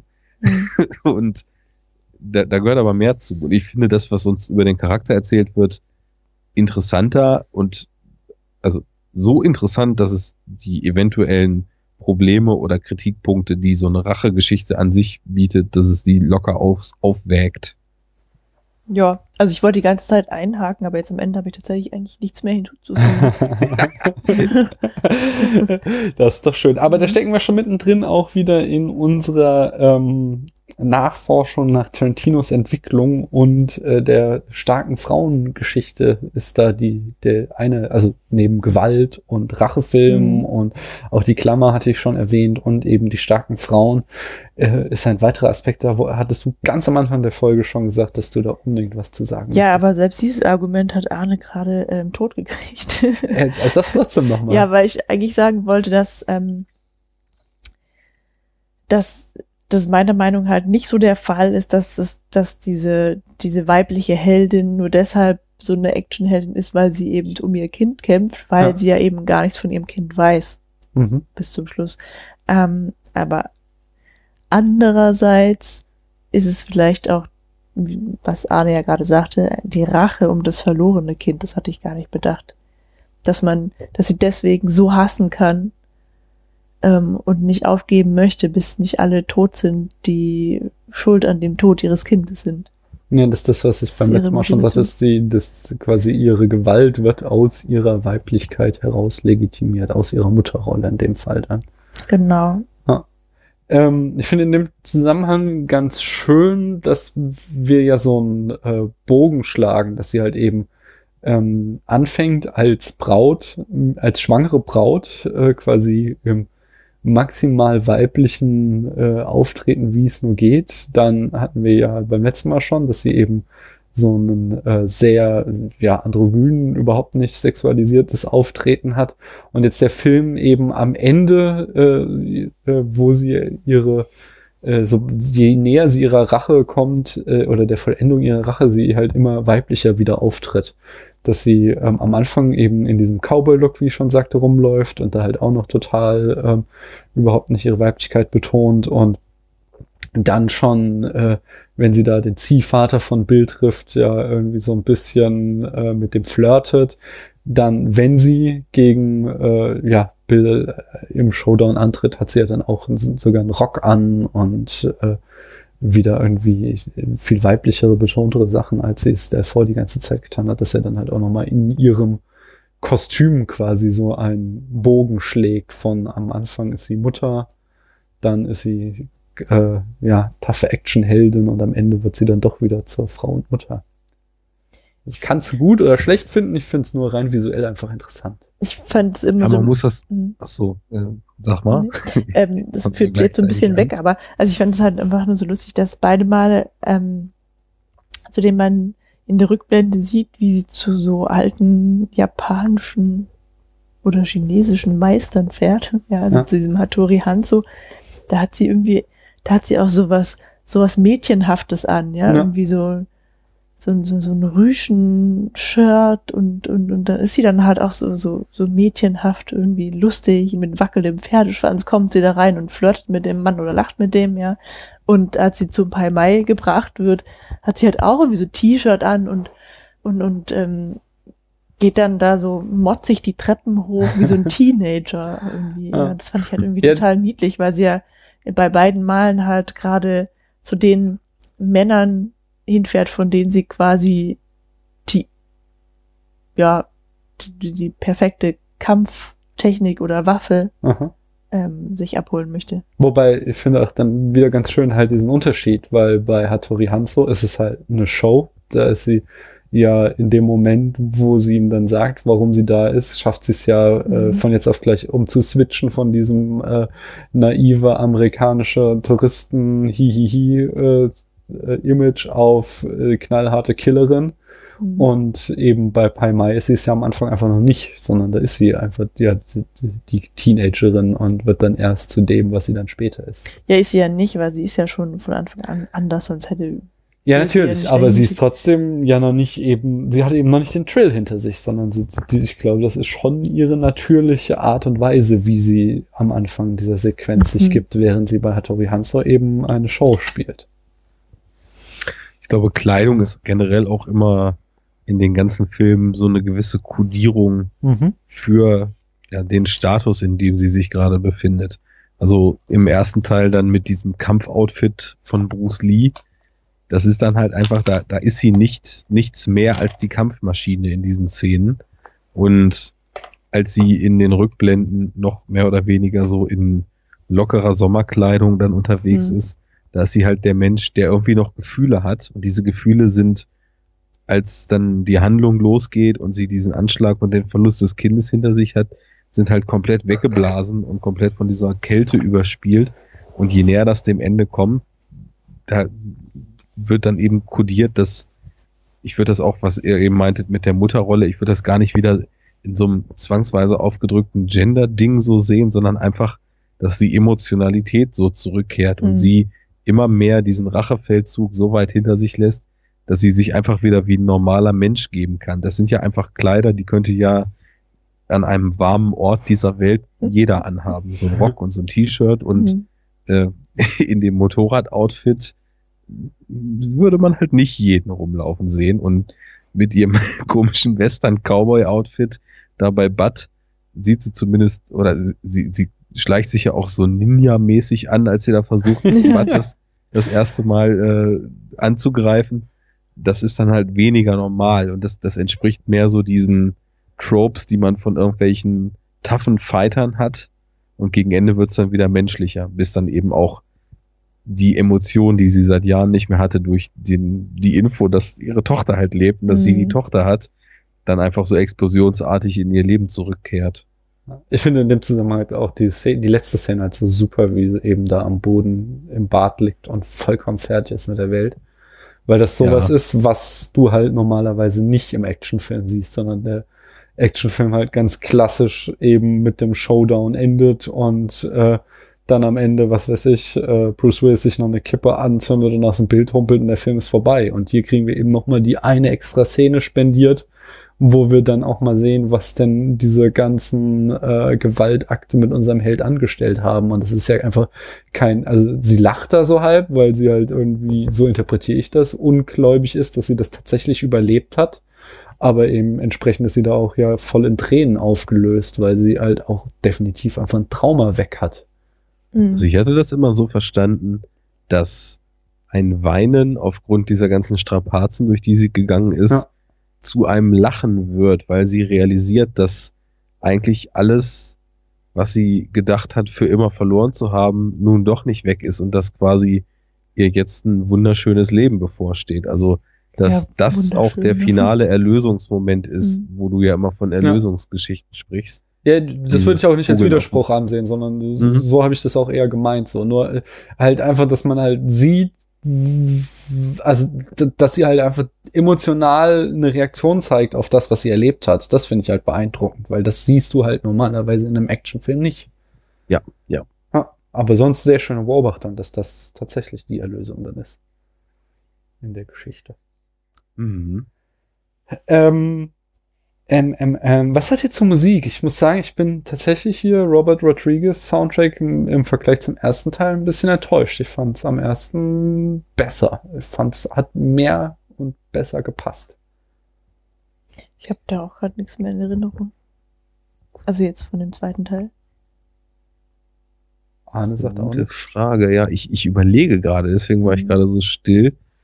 Also, mir ist zumindest in der Fight-Szene im Trailer mit L. Driver ist mir aufgefallen, dass es unheimlich stark mit der Musik korrespondiert hat. Mhm, der, auch gut, der ja. Schnitt und die Slow-Mos. Das ist aber, glaube ich, auch eine Szene, die aus irgendeinem anderen Film mehr oder weniger gespiegelt ist, diese Kampfszene. Und tatsächlich, also bis auf die Schnitte und die Slow-Motions hin ein Komplett-Zitat ist, wenn ich mich da richtig erinnere. Kann da weiß ich sein. natürlich jetzt nicht, ob dann die Musik auch aus dem Film übernommen ist. Ja. Aber insgesamt stimmt es schon. Es ist zurückhaltender geworden. Also es springt einen nicht mehr so an in vielen Momenten, wie das im ersten Teil der Fall ist. Weil beim ersten habe ich die ganze Zeit beim Gucken gedacht, boah, das ist auch wieder ein total interessanter Mix und schön, wie hier die Stile ineinander übergehen und wie sich das eigentlich beißt, aber gerade deswegen so gut zusammenpasst. Mhm. Und wenn ich mich an den zweiten Teil jetzt erinnere, dann dominiert da viel mehr diese emotionale Komponente, beziehungsweise am Anfang noch so diese extrem unterhaltsame Kon Komponente mit Pai Mai und mit Bud und mit dem Trailer-Fight. Äh, Ist euch aufgefallen, dass der Kampf gegen die Frauen immer länger dauert, die Kämpfe, als gegen die Männer? Ähm, habe ich gelesen, habe ich jetzt. Also aber- bei gerade ne, diese in dem Trailer, da sind die ja ewig sich am Kloppen. Ja. Ähm, Ja. Und gerade de- gerade der Kampf gegen Bill ist ja doch relativ schnell vorbei. Ja. Wenn man jetzt nur den Stuhlkampf nimmt, ja. Ja, ja, aber es ist auch schon im ersten Teil so, dass sie ja bei den Crazy 88 dann am Ende, genau, da Mhm. hattest du das auch schon erwähnt, dass es auch mit Gogo und äh, Genau, dass die Äh. Frauen immer übrig bleiben. ja. Ja. Ja, ähm, wobei man ja auch schon sagen kann, dass das Duell mit Bill ja auf so einem äh, emotionalen Schlagabtausch-Level schon weitaus früher in der Szene beginnt, Ja, als ja. an dem Punkt, wo sie dann die Schwerter greifen. Das, hm. Aber ich, du hast schon völlig recht mit der Beobachtung. Das ist, denke ich mal, auch wieder nicht ohne Grund so. Auch die Zusammensetzung der, des Deadly Viper Squads, die ist natürlich nicht grundlos gewählt. hm. Ich habe Ich mich noch glaub, ein bisschen gefragt, Entschuldigung. ja, das ist immer über Skype schwierig, Ja. wenn man dann gleichzeitig anfängt zu reden. Mich noch ein bisschen gefragt, ob mir irgendwas bis jetzt die ganze Zeit entgangen ist, was da vielleicht noch an bewussten Gedanken oder tieferen Gedanken drinsteckt, Mhm. dass Bill und Bud ja auch Brüder sind anscheinend. Hm. Ja. Das habe ich auch erst am Ende gecheckt. Ähm, Mhm. Ich habe da, da auch kein, kein äh, irgendwie Epiphanie zu, warum. Mhm. Gleich erstmal YouTube suchen. Ja, das könnte halt der. Grund, das könnte halt der Grund sein, warum äh, Bud mit in dieser Clique drin ist. Obwohl er so ein bisschen schlampig erscheint, während die Ja, aber er ist ja offensichtlich auch ziemlich gut in dem, was er tut. Und Ähm, er ist ja auch, also zumindest in seiner aktiven Zeit, noch anscheinend bei weitem nicht so abgefuckt, weil in dieser grandiosen Kamerafahrt aus der Kapelle raus, wo dann der Viper Squad Mhm. sich nähert, da ist er ja auch noch so im, im Dienstoutfit mit Anzug und so weiter gekleidet und sieht noch lang nicht wie so ein abgefuckter Typ aus. Hat er da nicht aber auch schon so einen Cowboy-Hut auf? nee, nicht. schwarzen? Nee. Ich weiß es gerade aber nicht. Kannst, kannst jetzt nicht Doch, ich glaube schon, aber ja, da unten haben alle einen Cowboy-Hut auf, Mhm. aber, Aber- Stimmt. Er wirkt noch nicht, also bis auf diese Grundschmierigkeit, die Michael Madsen halt immer hat, wirkt er noch nicht ganz so schmierig. Da kommen wir, aber du hast eben schon die grandiose Kamerafahrt aus der Kapelle heraus erwähnt. Und Da sind wir auch wieder beim nächsten Thema, der Kamera. Äh, habt ihr dazu ein paar Sätze zu sagen? Ich nämlich auf jeden Fall. Du, du auf jeden Fall. Ich auf jeden Fall. Aber ich will euch den Vortritt lassen.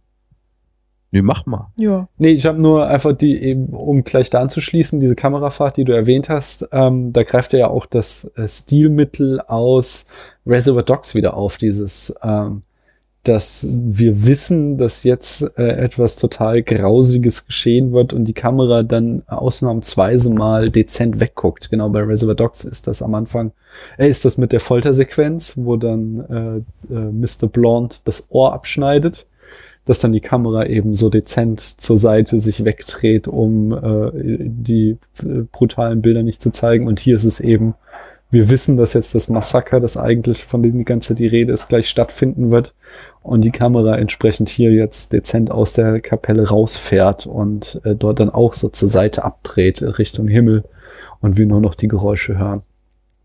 Äh, und außerdem haben wir wieder mal den äh, den Daddy, äh, den Daddy, den Dead Body Shot gleich zweimal. Einmal die Braut, wenn äh, Bud und sein komischer äh, Leichengräberkumpel über ihr stehen äh, und das andere Mal, wenn Bud äh, von der Schlange gebissen am Boden liegt und L. Driver über ihm steht und dann noch ihre tolle Rede mit ihrem Notizblock hält. Das ist auch Ja. ganz toll.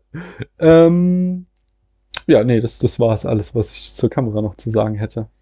Ich hatte noch was, was ich vorhin vergessen habe.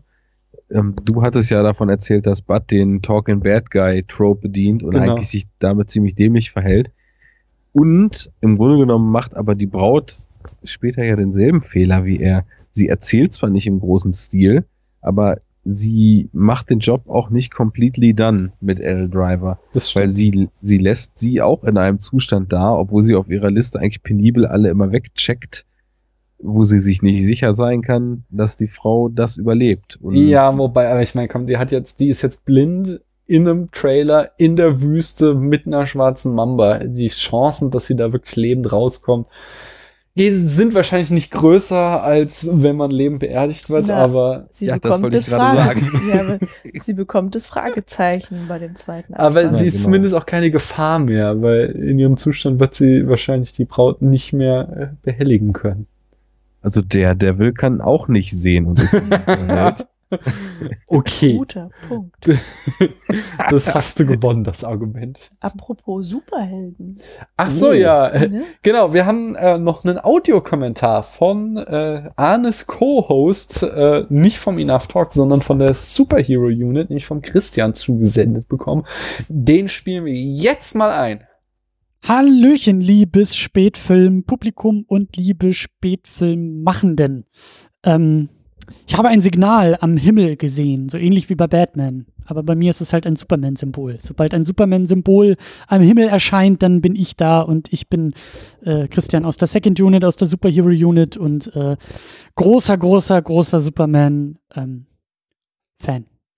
Oder so. Äh, was ich sagen wollte, ist, ähm, ich habe mich ein bisschen in die Sendung geschmuggelt und habe das auch mit Erlaubnis vom äh, guten Daniel machen dürfen und werde euch jetzt nämlich ähnlich wie Bill auch mit einem Giftpfeil äh, beschießen, euch alle da draußen, denn ihr müsst mir zuhören. Denn auch ich habe einen Superman-Monolog und auch ich habe etwas zu sagen zu Superman. Und es ist vor allen Dingen eine große, große, große Widerrede zu dem, was Bill dort in dem Film von sich gibt. Und vor allen Dingen, und ich weiß eben nicht, ob da Tarantino durch seine Figuren mal widerspricht, aber das wäre wirklich der Grund, um mit Tarantino mal ein Bier trinken zu gehen, weil ich interessiere mich nicht, was er, wie er seine Filme macht und was er als nächstes macht. Da würde ich alles gar nicht, aber ich würde Tarantino festnageln und sagen, so Freundchen, wir müssen jetzt mal über Superman reden, weil das kannst du doch nicht ernst meinen, was Bill da in dem Film äh, behauptet. Oder? Ich weiß es nicht. Aber es ist auf jeden Fall, deswegen ein bisschen, äh, lass mich meine Nerdbrille, meine Clark Kent Nerdbrille ein bisschen nach oben schieben und jetzt wirklich mal den Internet-Nerd spielen und sagen, das ist aber alles gar nicht richtig, was der da von sich gibt. Ähm, wobei richtig und falsch ja auch wieder Quatsch ist, ne? Aber ich möchte wirklich was dazu sagen. Ich finde diesen Monolog in Kill Bill 2 nämlich sehr, sehr interessant. Und vor allen Dingen möchte ich was dazu sagen, weil ähm, viele Leute ja auch zu Recht gar nicht so viel Bock auf Superman haben. Und ich habe ein bisschen Angst, dass dieser Monolog dann so hochgehalten wird und gesagt wird, ah, so ist das also mit Superman. Weil das gar nicht so ist. Das ist der Punkt, auf den ich hinaus will. Also auch da natürlich, ich verstehe, was Tarantino da macht. Also dieser Monolog ist ja eigentlich auch nur da, um ähm, die, die, die gute äh, Protagonistin da noch so ein bisschen eigentlich einzuordnen. Und Bill macht das ja auch nur, um einen äh, späteren, einen anderen Punkt äh, stark zu machen. Das ist eigentlich nur ein, ein, ein Vergleich dieser Figuren. Aber trotzdem, was Bill dort über Superman sagt, kann man so sehen, sehe ich aber nicht so. Und ich äh, möchte euch darauf hinweisen, dass ihr das auch mit ganz, ganz viel Vorsicht betrachtet. Also es geht ja eben darum, dass Bill sagt, Superman ist eigentlich Superman und Clark Kent ist das Kostüm und Clark Kent ist die Kritik an Superman, am Menschen nämlich, weil er den Menschen als Schwächling und als feige sieht und da sage ich nein. Also das ist als Gedankenexperiment ja vielleicht ganz süß und ganz nett und hier auch in der Handlung ganz toll, um einen anderen Punkt stark zu machen. Aber das stimmt gar nicht. Also ähm, wir können uns darauf einigen, was Bilder sagt, so die Mythologie in Sachen Superhelden ist total spannend und eben auch immer wieder dieses Motiv des alter Ego und die Frage von Identität in Superheldengeschichten. Da könnt ihr euch auch noch 10.000 Monologe auf äh, 30.000 Stunden halten, aber ähm, da sind wir schon mal sozusagen auf einer Wellenlänge. Aber was danach kommt in diesem Monolog, das sehe ich ein bisschen anders. Also ja, Peter Parker, Bruce Wayne, da stimmt diese ganze Doppelidentität vielleicht. Und da gibt es halt irgendwie den Privatbürger und das Kostüm. Aber bei Superman nicht.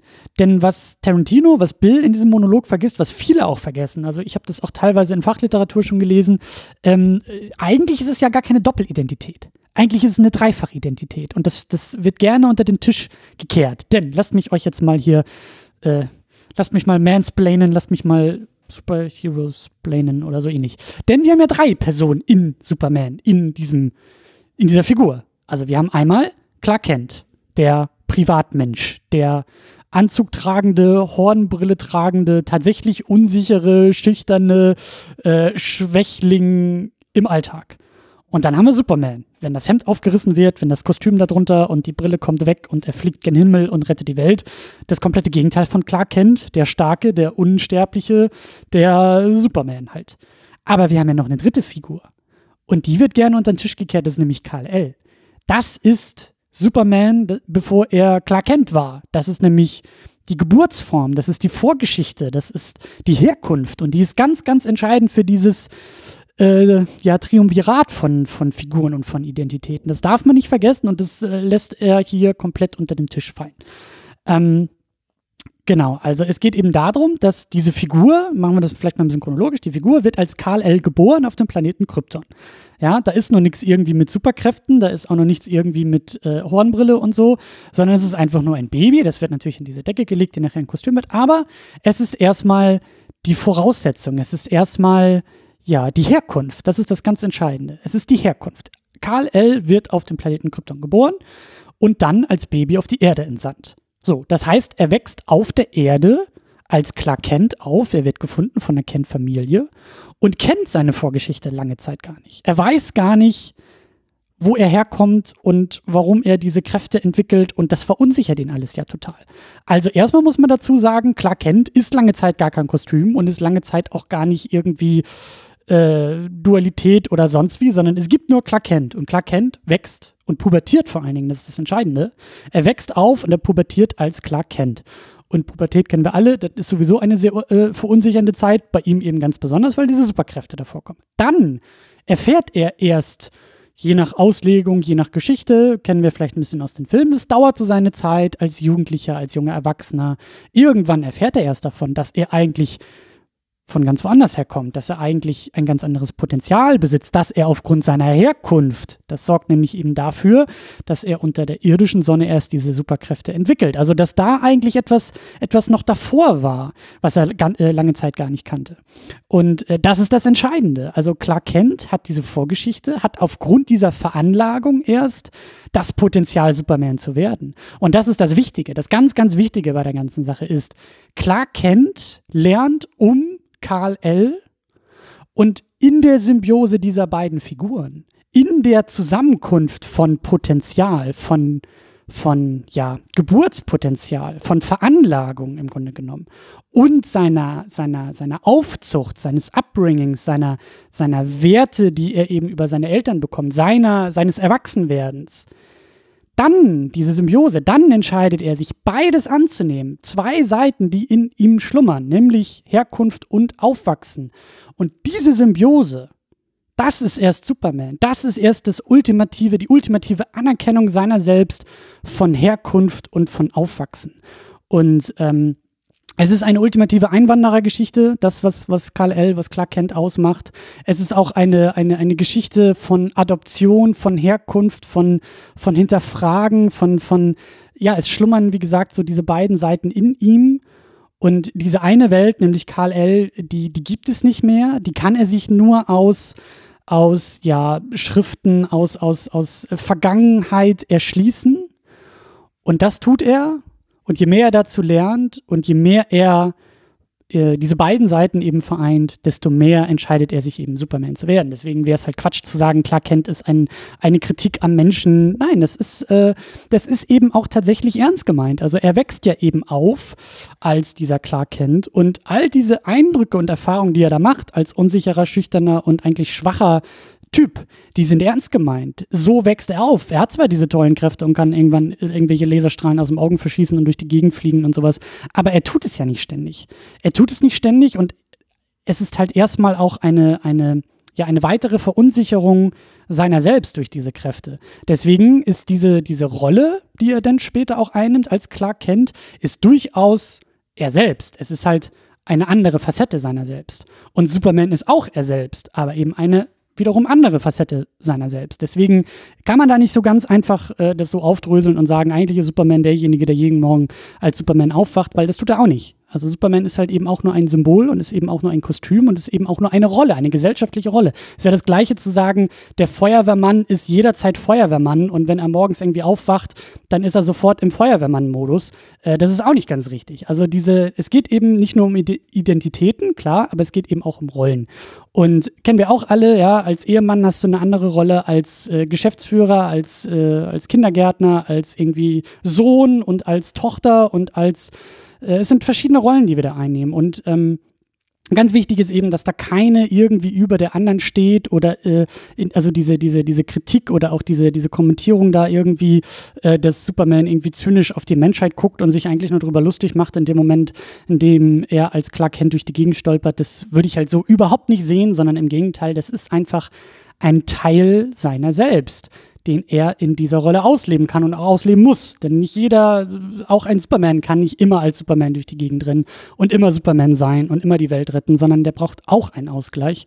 Und das ist die Privatperson Clark Kent. Und Clark Kent ist eben auch, wenn man so will, historisch gesehen der Nullpunkt. Ja, das ist, die Figur wächst so auf und formt sich so als diese Figur und kommt dann eben später über Vorgeschichte und über äh, ja, Zusammenführung dieser beiden Seiten erst dazu, Superman als Rolle anzusehen. Also ähm, nicht verwechseln und nicht unbedingt nur auf das hören, was Bilder sagt, sondern äh, auch nicht nur auf das hören, was ich sage. Ihr dürft ja gerne auch noch äh, gegenhauen, aber das ist so meine Perspektive. Ja, also Superman ist äh, kein Zyniker und auch ähm, ja gar nicht daran interessiert, sich irgendwie über den Menschen lustig zu machen, sondern äh, der hat großen Respekt vor dem Menschen und äh, das zeigt er eben über die äh, ja menschliche Seite klar kennt und ähm, hat eben noch weitere Facetten und noch weitere Aspekte, die man mitdenken muss und eben eine davon ist KL. Also alles ein bisschen komplizierter, als Bill das da irgendwie äh, darstellt und vor allen Dingen auch alles nicht ganz so zynisch und auch nicht ganz so, mh, hm, wie soll man sagen, negativ auf den Menschen blickend, sondern in meinen Augen alles so ein bisschen anders zu verstehen. Ja, und das war es eigentlich auch schon von mir. Ich habe schon wieder viel zu viel gequasselt. Ich glaube, das Gift hat auch schon lange aufgehört zu wirken. Deswegen äh, übergebe ich wieder an die kompetenten Hände hier im Spätfilm und wünsche noch viel Spaß mit der weiteren Diskussion zu Kill Bill 2. Und wir sehen und hören uns in der Superhero Unit, würde ich sagen. Und auch liebe Grüße an Arne und äh, ja, bis zum nächsten Mal. Tschüss. So, das lassen wir jetzt einfach erstmal so stehen, was der Herr da über Superman von sich gegeben hat. Kein Kommentar. Und da man ja an anderer Stelle schon Christian und mich so viel hin und her diskutieren hört, will ich jetzt mal nicht unfair sein und will dagegen grätschen, was er da sagt und frage jetzt einfach erstmal, was haltet ihr denn von Bilds Superman-Monolog und der Kostümierung des Clark Kent oder andersrum? Also ich fand es erstmal cool, dass, also das war das erste Mal, als ich wieder gecheckt habe, okay, hier ist wieder ein Tarantino-Dialog, ja. Ähm, und ich möchte nochmal auf L-Drivers Notizbilder. Ja, ja, okay. Gut. Oder auf den ja, aber Hut das war das, was ich meinte. Das habe ich halt nicht, hab ich nicht so realisiert, ja, aber da, dann kam es mir doch. Ähm, und äh, also mich hat Bill voll überzeugt. Ja, also ich fand das halt total witzig. Also, also der das ist ja gut argumentiert, was der Unterschied zwischen Superman und diesen anderen Superhelden ist. Ja. Äh, Also ich, ich lasse das jetzt auch einfach mal so dahingestellt, ob er recht hat oder nicht, weil das ist so ein typisches äh, Tarantino-Ding, dass er halt eine Geschichte so erzählt, um einen Punkt zu machen. Und der eigentliche Punkt, äh, den Bill ja machen will, ist, dass äh, Beatrix eben, äh, Zitat, Zitat, ein Natural Born Killer ist und dass sie ihr bürgerliches Leben sich mal voll in die Haare schmieren kann, weil das nie funktionieren würde, sondern dass sie eben, ja, geboren ist, um, um Profikillerin zu sein und dass das ihr wahre Natur ist. Und ob äh, dieses Argument will er halt machen und dafür nutzt er halt diese Superman-Metapher, genau wie später dann in ähm, Django Unchained hat er doch auch da äh, was, was ist es? Ist es nicht irgendwie der Ring der Nibelungen oder irgend so, irgendwas lässt er doch da Dr. Schulz erzählen. Und das ist total, auch die Geschichte ist total vorne bis hinten, ich glaube, einfach nur von Tarantino sich so zusammengeschrieben, dass sie halt dann auf Django Unchained passt. Und das äh, macht er halt gerne äh, und scheißt da auch auf jede Akkuratheit, um eben, ja, er, er will halt einen bestimmten Punkt machen und den hat er gemacht. Ich fände das schon Das- interessant. Das stimmt Mhm. ja auch schon so. Nur, wie seht ihr das denn mit den zivilen Identitäten und mit den eigentlichen Identitäten von Superhelden? Was ist denn, was ist denn die Hauptidentität eines Superhelden Mhm. und was ist seine Kostümierung? Ja, das ist eigentlich eine ganz andere Frage, nämlich ähm, muss es denn so sein, dass man eine Haupt- und eine Nebenidentität hat? Also klar führen die alle irgendwie ein Doppelleben, ja, und verheimlichen das andere halt. Aber ähm, im Prinzip ist es doch vollkommen irrelevant, also die müssen da ja auch keine Entscheidung treffen, wer bin ich oder wer bin ich nicht, sondern die trennen das ja ähm, hauptsächlich, um halt ihr Privatleben auch zu schützen. Oder nicht? Wenn sie denn eins haben. Ja, wenn Das sie, ist ja der wichtige Punkt dabei. Erzähl Deswegen- mal, was du denkst dazu. Also ich finde auch, ähm, dass diese Analogie, die Bill dort zieht und so vehement behauptet, äh, Superman wäre nun der einzige Superheld, dessen Identität Clark Kent eigentlich nur eine Tarnung wäre. Auf der einen Seite, ich, der Ansatz ist natürlich schon richtig, weil die Superhelden, die es sonst so gibt, die waren mal Menschen und dann passiert irgendwas und dann haben sie ihre Superkräfte und ihr Kostüm. Also der Mensch war da zuerst da. Mhm. Weil Superman war ja der Superman zuerst da. Der kam ja in blauen äh, Tüchern mit dem Kryptonia S eingewickelt auf die Erde und wurde dann halt von Menschen großgezogen. Aber zunächst war er der Kryptonier und hat halt diese Kräfte eben auch schon durch seine genetische Veranlagung gehabt. Insofern in der Reihenfolge, ich meine, Mhm. je kryptischer es wird mit Superhelden, desto mehr findest du dann, die eben auch als das, was sie sind, zur Welt gekommen sind, egal ob Schurken oder Helden. Insofern, äh, der, den Gedanke verstehe ich, aber auf der anderen Seite ist es so, dass so viele Superhelden in den Inkarnationen, die von ihnen gängig sind, zum Beispiel so stark getrieben sind von ihrem Heldendasein, von ihrem Gerechtigkeitssinn und von ihrem Drang, die Menschen vor Schlimmerem zu beschützen, dass sie eigentlich, wenn man danach gehen würde, wer ist diese Person, dass sie eigentlich der Held sind und dass eigentlich die zivile Identität diejenige ist, die überhaupt nicht so richtig funktioniert. Mhm. Das ist zum Beispiel auch bei einigen Spider-Man-Events und so weiter total Mhm. stark. Okay, aber das ist ja auch so ein ganz klassisches Erzählmuster einfach aus dem, äh, äh, de- dem, dem, äh, also bei Cops hast du es ja auch oder bei Detektiven, dass die mit dem zerrütteten Privatleben, dass die eben so sehr in ihrer Rolle, ich muss die Menschheit retten, aufgeben, dass sie aufgehen, dass sie ihr Privatleben aufgeben. Und das ist ja eben, ja, es ist schon so ein Film noir Erzählmuster, wenn es nicht sogar schon noch älter ist, äh, was da, glaube ich, einfach von dort aus äh, in die Comics auch reingeschwappt ist. Also alle Superhelden sind eigentlich Mann-Männer. Äh, wie Mann-Männer? Michael Mann-Männer.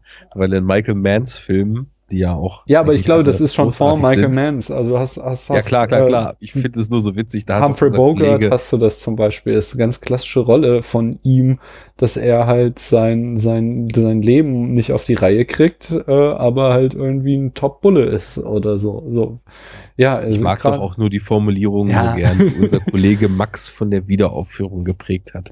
Der Mann-Mann. ja, Ein, ja. Voll, ein Vollprofi, der sich so sehr seiner Sache hingibt, dass für Privatleben keine Zeit mehr ist. Absolut, aber gerade auch-. Gerade auch Michael Mann ist ja durch diese klassischen Detektivgeschichten von Classic Hollywood auch total beeinflusst und Natürlich. Äh, ja, das, Ohne das Frage. kommt da aus seinen Filmen raus und es steckt, glaube ich, auch dieses Motiv stark in den Superhelden drin.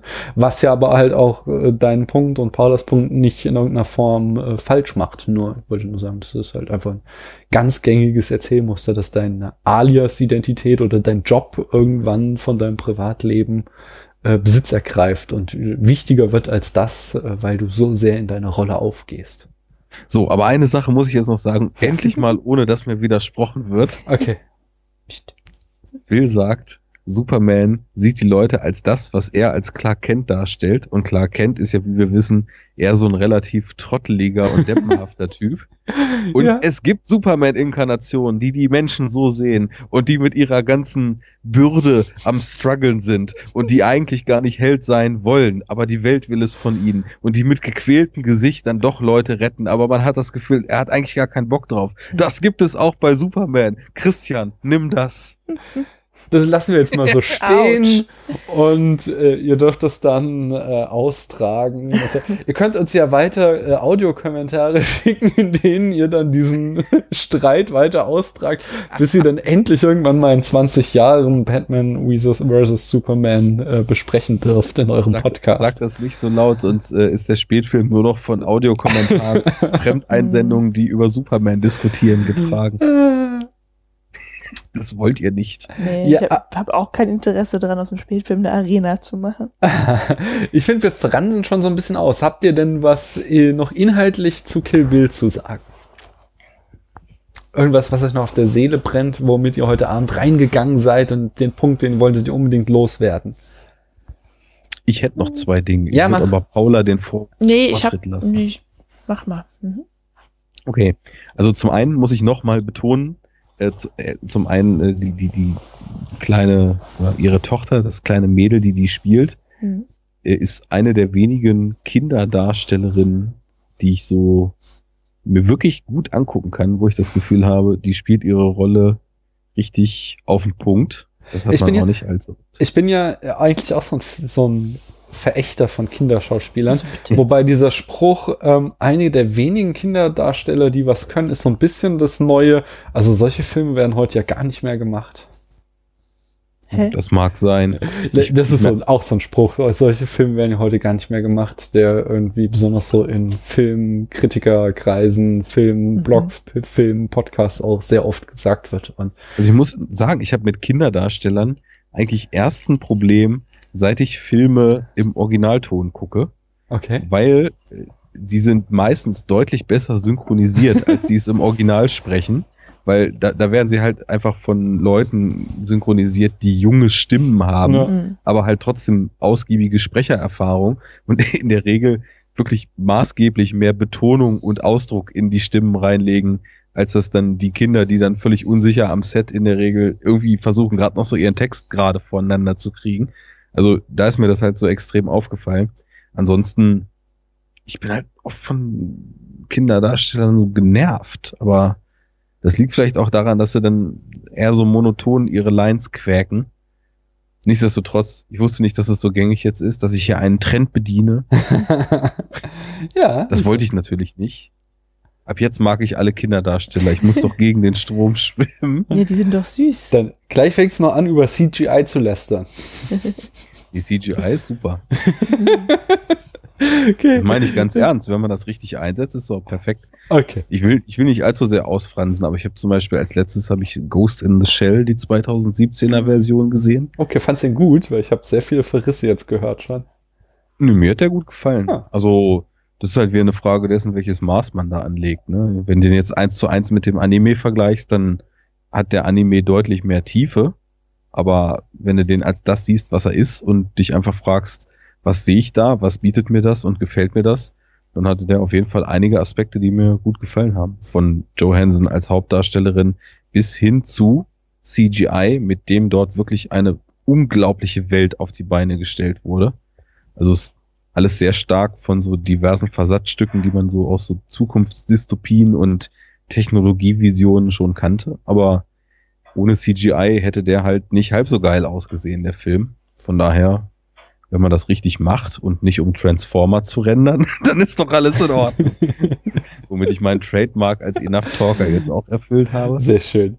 Aber du wolltest noch was zu Kinderschauspielern sagen oder Ja, war also sie macht das super und ähm, daraus resultierend, also nicht nur daraus resultierend, sondern aus dem gesamten emotionalen Aufbau, den Quentin Tarantino über drei Stunden vorher sich ähm, in der gesamten Filmreihe ähm, angeeignet hat, hat das so einen Impact, als sie das erst, als die Braut erstmalig Bibi sieht, Hm. dass ich auf jeden Fall sagen würde, das ist so die emotional bewegendste Szene, die ich in der kompletten Tarantino-Filmografie verorte.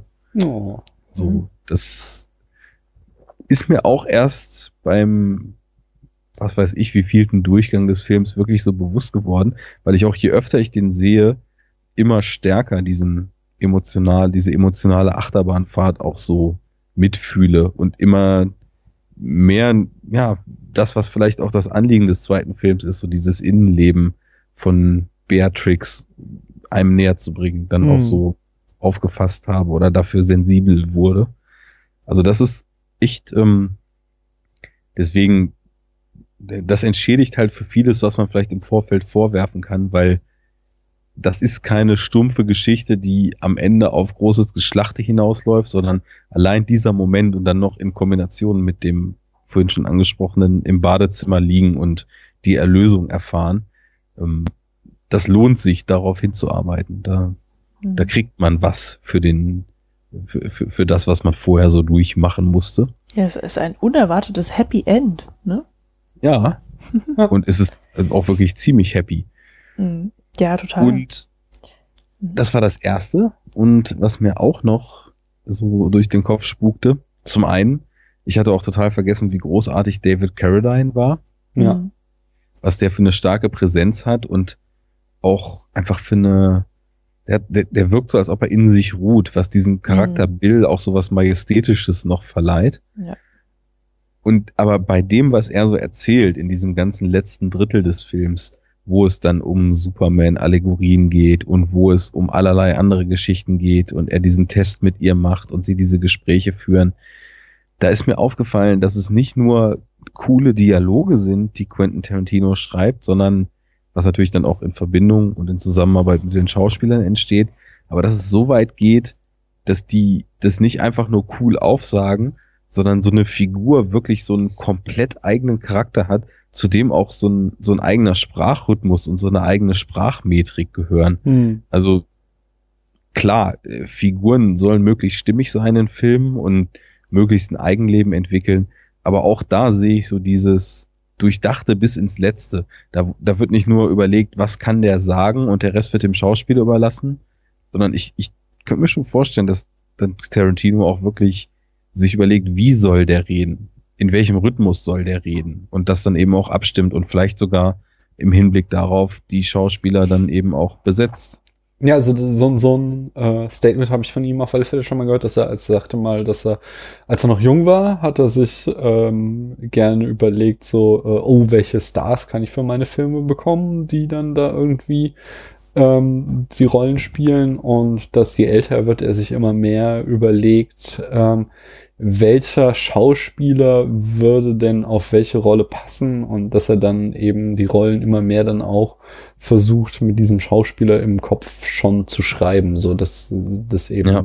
äh, optimal zusammenpasst. Das war doch bei Pam Greer jetzt auch schon so. Ja, genau. Also, ist nicht gar nicht. ja, aber da hatte er Mhm. sicherlich auch noch so manches Casting, also so großartig da jetzt irgendwie Robert De Niro ähm, äh, seine Sache macht. Ich denke, das war schon auch so ein Casting, wo sich einfach der junge Tarantino gedacht hat, so hey, äh, geil, ich habe einen Film, in dem Robert De Niro mitspielt.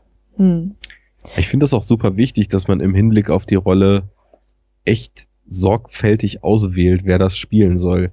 Weil es gibt ja so Schauspieler, die eben so wandelbar sind, dass man halt so diese Phrase, wo wir hin, vorhin schon bei so allgemeingültig oft geäußerten Aussagen waren, äh, der kann ja alles spielen. Mhm. Also da gibt's ja so verschiedene Kaliber, die man dann teilweise nicht wiedererkennt in der einen oder anderen Rolle. Aber es gibt eben auch welche, wo man sagen würde, okay, die sind dann eher für so eine bestimmte Rolle tauglich und eben auch bestimmte Rollen, die eben nicht jeder spielen kann, sondern wo man einen sehr besonderen Schauspieler für braucht, der halt eben auf seiner, aufgrund seiner sehr prägnanten Art da auch wieder gut zu passt. Ich finde das zum Beispiel, wo wir schon so mehrfach Michael Mann erwähnt haben heute, bei Heat so stark, wo halt wirklich Schwerstkaliber Mitte der 90er Robert De Niro und Al Pacino sich dann gegenüber sind als Gegenspieler, als Cop und als Gangster. Und da sind, da ist es halt auch nicht einfach nur so, dass die Rollen von deren Präsenz leben, sondern dass sie wirklich auch auf, in ihrer ganzen Art und Weise auf die Schauspieler und auf deren Art zu spielen hingeschrieben sind. So dieser hibbelige Vincent Hanna, der voll und ganz mit diesem impulsiven, explosiven, was, ähm, was eben Pacino damals so an sich hatte, einhergeht und auf der anderen Seite dieser eher slicke, eher ruhigere, aber dabei total abgebrüht wirkende De Niro-Charakter. Das ist schon wichtig und ich finde, da ist mit David Carradine, also ist sowieso total genial besetzt, der ganze Film, aber mit Carradine ihm auch wieder so ein casting-technischer Geniestreich gelungen. Ja, weil, Weil- weil er auf allen Dingen wieder sowas hat, wo er aus einem Schauspieler das Beste rausholt, weil er einfach Unbedingt, ja. äh, also ich hatte auch so jetzt noch mal so einen Nachruf zu David Carradine gelesen, wo halt auch ähm, ganz stark äh, drauf eingegangen ist, dass er auch sehr wenig eigentlich aus sich gemacht hat, dass er, äh, er sehr, sehr viele B-Movies gespielt hat und sehr viele Filme, die er einfach nur angenommen hat, um die schnelle Kohle zu kriegen. Und äh, da, ich, ah, ich krieg's nicht mehr genau zusammen, aber er hatte halt auch irgendwie kein, kein glückliches Händchen bei seiner Karriere und da dann nochmal wirklich am Ende von Tarantino so einen Höhepunkt zu kriegen, ist auch nicht schlecht gewesen. Ja, aber, aber ich wollte, äh, ich wäre jetzt eigentlich davon ausgegangen, dass halt ein Regisseur äh, meinetwegen das Sprechtempo und was nicht alles halt auch von dem Schauspieler verlangt und den nicht danach castet. Ja. Und das macht auch einen guten Schauspieler aus, der das kann. Und das, vielleicht ist es bei so Stars wie Tom Cruise und, und Angelina Jolie halt so, dass sie unbedingt jedem Charakter, ihren Filmcharakter, der, für den sie halt bekannt sind, aufdrücken Ja, es wollen. gibt ja oft diese Aber es gibt halt- Unterscheidung zwischen Darstellern und Schauspielern. Ja, aber ähm, also da gibt's ja halt auch Ausnahmen, wenn ich da zum Beispiel an Kate Winslet denke, ja, die halt nicht auf ihrer komischen Titanic-Rolle stehen geblieben ist, sondern halt irgendwie unterschiedliche Ja. Charaktere halt spielen kann und spielt und darstellt und so. Ähm, und da, das wäre wär jetzt für mich halt auch wieder ein Qualitätsfaktor für einen guten Schauspieler. Ja, ja, auf jeden Fall. Ja, Also das, das soll so David. Carradines äh, Qualitäten und Arbeit hier überhaupt nicht kleinreden. Mhm. Ich habe jetzt zu wenig mit ihm bewusst gesehen, als dass ich jetzt unterscheiden könnte, ob er irgendwie eine große Range hat. Ähm, und Naja, also wenn er zum Beispiel in, äh, wie heißt er nochmal? Äh, McQuaid, der Wolf, äh, im, im Finale gegen Chuck Norris kämpft, dann kommt er halt doch deutlich weniger rüber als jetzt hier zum Beispiel. Und da sind halt genau die B- und C-Movies für, also da waren ja auch gute bei, ohne Frage, aber für die er sich dann auch größtenteils verramscht hat, hm, um mal das Extrem zu nennen. Unter Wert verkauft klingt da, glaube ich, noch ein bisschen zu zahm. Hm. Und äh, was, was Paula eben sagte, so mit dem Beispiel Kate Winslet, das ist ja genau dieses, die kann ja alles spielen und ist halt total wandelbar. Und so eine Kaliber hast du eben auch heutzutage irgendwie noch. Also jetzt aus dem zeitgenössischen US-Kino, keine Ahnung. Ich habe das Gefühl, von der Romcom bis zum abgefuckten Detective kann irgendwie ein McConaughey oder ein Jake Gyllenhaal auch mittlerweile alles bringen. Die, das sind so zwei, von denen ich halt irgendwie sehr viel halte momentan. Wohingegen besagter Tom Cruise durchaus ein sehr guter Schauspieler ist, aber nicht mehr umherkommt, seinen sämtlichen Rollen irgendwie sowas unnahbar Glattes zu geben. Ja, natürlich, aber das ist tatsächlich, also das ist so, ähm, es gibt tatsächlich da halt so zwei verschiedene Philosophien. Ob du jetzt einmal äh, immer Tom Cruise bist, aber das halt auch teilweise richtig gut, oder immer Johnny Depp und das eigentlich auch äh, zunehmend immer schlechter, äh, oder ob du halt ein Schauspieler bist, der halt ein super große Facettenreichtum hat, aber auch wenn du halt irgend, also es gibt eben Schauspieler, die machen im Grunde immer das Gleiche, aber das machen sie brillant. Also das, keine Ahnung, du kannst dir ähm, Robert Downey Jr. ja, ja, das ist finde es zunehmend auch ermüdend bei ihm, aber es ist, zumindest war es äh, jetzt über 15, 20 Jahre sehr erfrischend, was er gemacht hat, obwohl es im Grunde immer der gleiche Dreh war. Ähm, nee, nee, ich wollte jetzt, hier- wie ist denn, ah, jetzt, jetzt ist immer wieder an dem Punkt vom Namen. Anfang des Podcasts, dass ich wieder nicht auf Namen komme. Ähm, Sag doch eine Rolle. ja, hier auch von Tarantino, der äh, alte Mann, der ihn groß gemacht hat, in den ersten beiden Filmen mitspielt. Harvey und Keitel. Harvey Keitel. Harvey Keitel spielt immer Harvey Keitel. In, ich glaube, er hat 50 Filme gespielt und ist in allen 50 Filmen spielt er gleich quasi. Ähm, aber das macht er immer ganz, ganz großartig. Also das ist halt einfach, der hat Besonders einfach in Smoke. der, ja, der ist halt immer, der hat, der hat einfach so eine Leinwandpräsenz. Du brauchst einfach nur eine Kamera auf den halten, den Mann reden lassen und äh, man sieht es einfach gerne, ohne dass der da irgendwie 10.000 verschiedene Facetten seines Schauspiels zeigt. Und äh, das finde halt, dass das einfach, es sind halt einfach zwei Arten von Schauspiel, die beide aber ihre Qualität auch haben. Ja. War's das? Oder noch was? War's das jetzt hier endlich? nee, sowas nicht ihr, gemeint. werdet, ihr werdet enough talkisiert. Das ist super. Ich finde unsere Abschweifung heute sehr, sehr, sehr schön. Nee, aber wir haben zum Beispiel noch ein paar Easter Eggs. Wir haben irgendwie, finde ich, noch viel Mhm. zu wenig über Pai Mai geredet. Ja, aber gibt's denn so viel? Hast du noch was zu sagen zu dem, außer zu seinem Bart? Sein Bart ist großartig und ich finde die Konsequenz, mit der Tarantino ihn ins comichaft absurde Mhm. extrem überzeichnet, ist schon auf jeden Fall prägnant. Aber Ja, das das macht es eben auch so schön.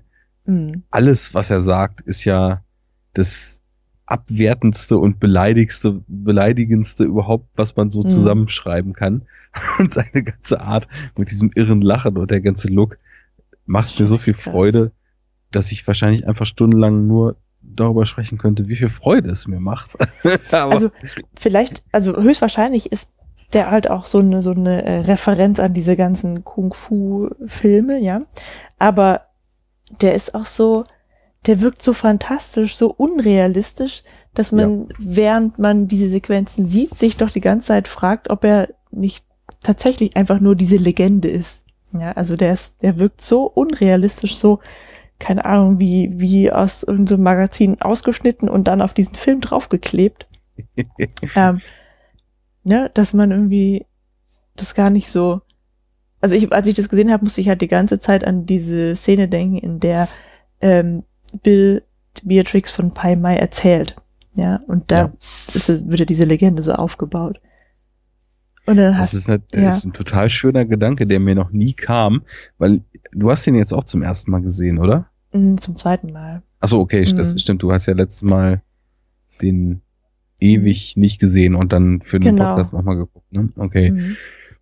Das, ich, ich glaube, ich bin dadurch, dass ich die immer in relativ kurzem Abstand hintereinander geschaut habe. Also ich Mhm. hatte auch damals schon, bevor der zweite im Kino lief, vorher mit einem Kumpel auch den ersten nochmal geguckt, weil der den noch nicht gesehen hatte und dann sind wir ins Kino gegangen und habe natürlich nie den zweiten Film isoliert geguckt, sondern immer so in so mehr oder weniger Double Features, die Mhm. maximal eine Woche oder so auseinander lagen.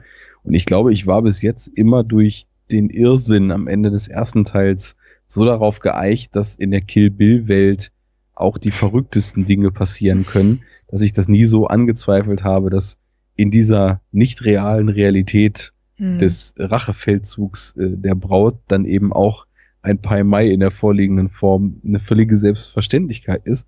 Aber ich finde den Mhm. Gedanken total schön. Vielleicht so die, diese, diese Legende einfach dort zu visualisieren und vielleicht hat sie ihr Training auch auf eine ganz andere Art und Weise bekommen. Ja, ja gut, aber so ganz stimmig ist es ja nicht, weil ähm, zu der Legende ja eben diese fünf Punkte Technik dazugehört und die beherrscht sie ja nun mal. Also vielleicht sah Pai Mai nur in Wirklichkeit anders aus. ja, vielleicht Also in Beatrix Kiddos er erleben. So. ja, man kann ja auch immer sämtliche Formen der filmischen Darstellung auch als so eine Mhm. ganz subjektive interpretieren. Vielleicht ist das, was wir da sehen, auch ihre Erinnerung an das, was damals dort passiert ist. Und ja, äh, genau. Wie das so ist. Ich meine, ihr habt ja auch zum Beispiel letztens We Need to Talk About Kevin besprochen. Mhm. Das Und den ist- Film, ja. den, den fasse ich ja als so ein komplett subjektiv gefiltertes, mit dem, was da real in der Kindheit dieses Jungen passiert ist, überhaupt nichts zu tun Mhm. habendes Konstrukt auf. Und es wäre ja auch ganz interessant, das mal auf diese Art und Weise so zu erfassen. Mhm, Ja, vielleicht ist es auch wirklich so gemeint. Ja, weil, also Pai Mai selber ist ja im Hintergrund tatsächlich einfach eine sehr wichtige Figur. Ich finde Ja. es auch sehr lustig, dass wir am Ende dann nochmal erfahren, äh, warum El Driver nur ein Auge hat. Ja, da, hat, da hat man sich ja schon längst an die Augenklappe gewöhnt und das alles wieder vergessen. Und dann kommt dann die Auflösung dafür. Das finde ich auch schon ziemlich Ja. cool. Und das Mhm. hat auch wieder dieses doppelbödige, wie wir vorhin mit dem Sarg meinten und diesem, diesem drei Zentimeter Abstandspunch. Mhm.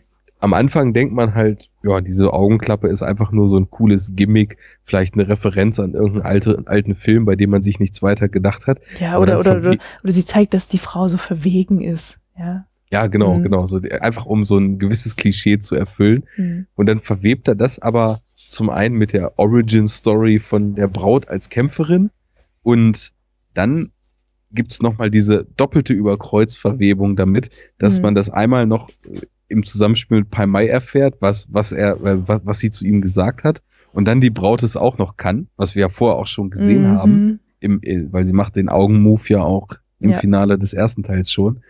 Also das, das, das, da fügen sich die Mosaikstückchen wieder zu so einem großen Ganzen zusammen, so dass alles, was wir da gesehen haben, nicht ohne Grund ist. Da fällt mir gerade was auf.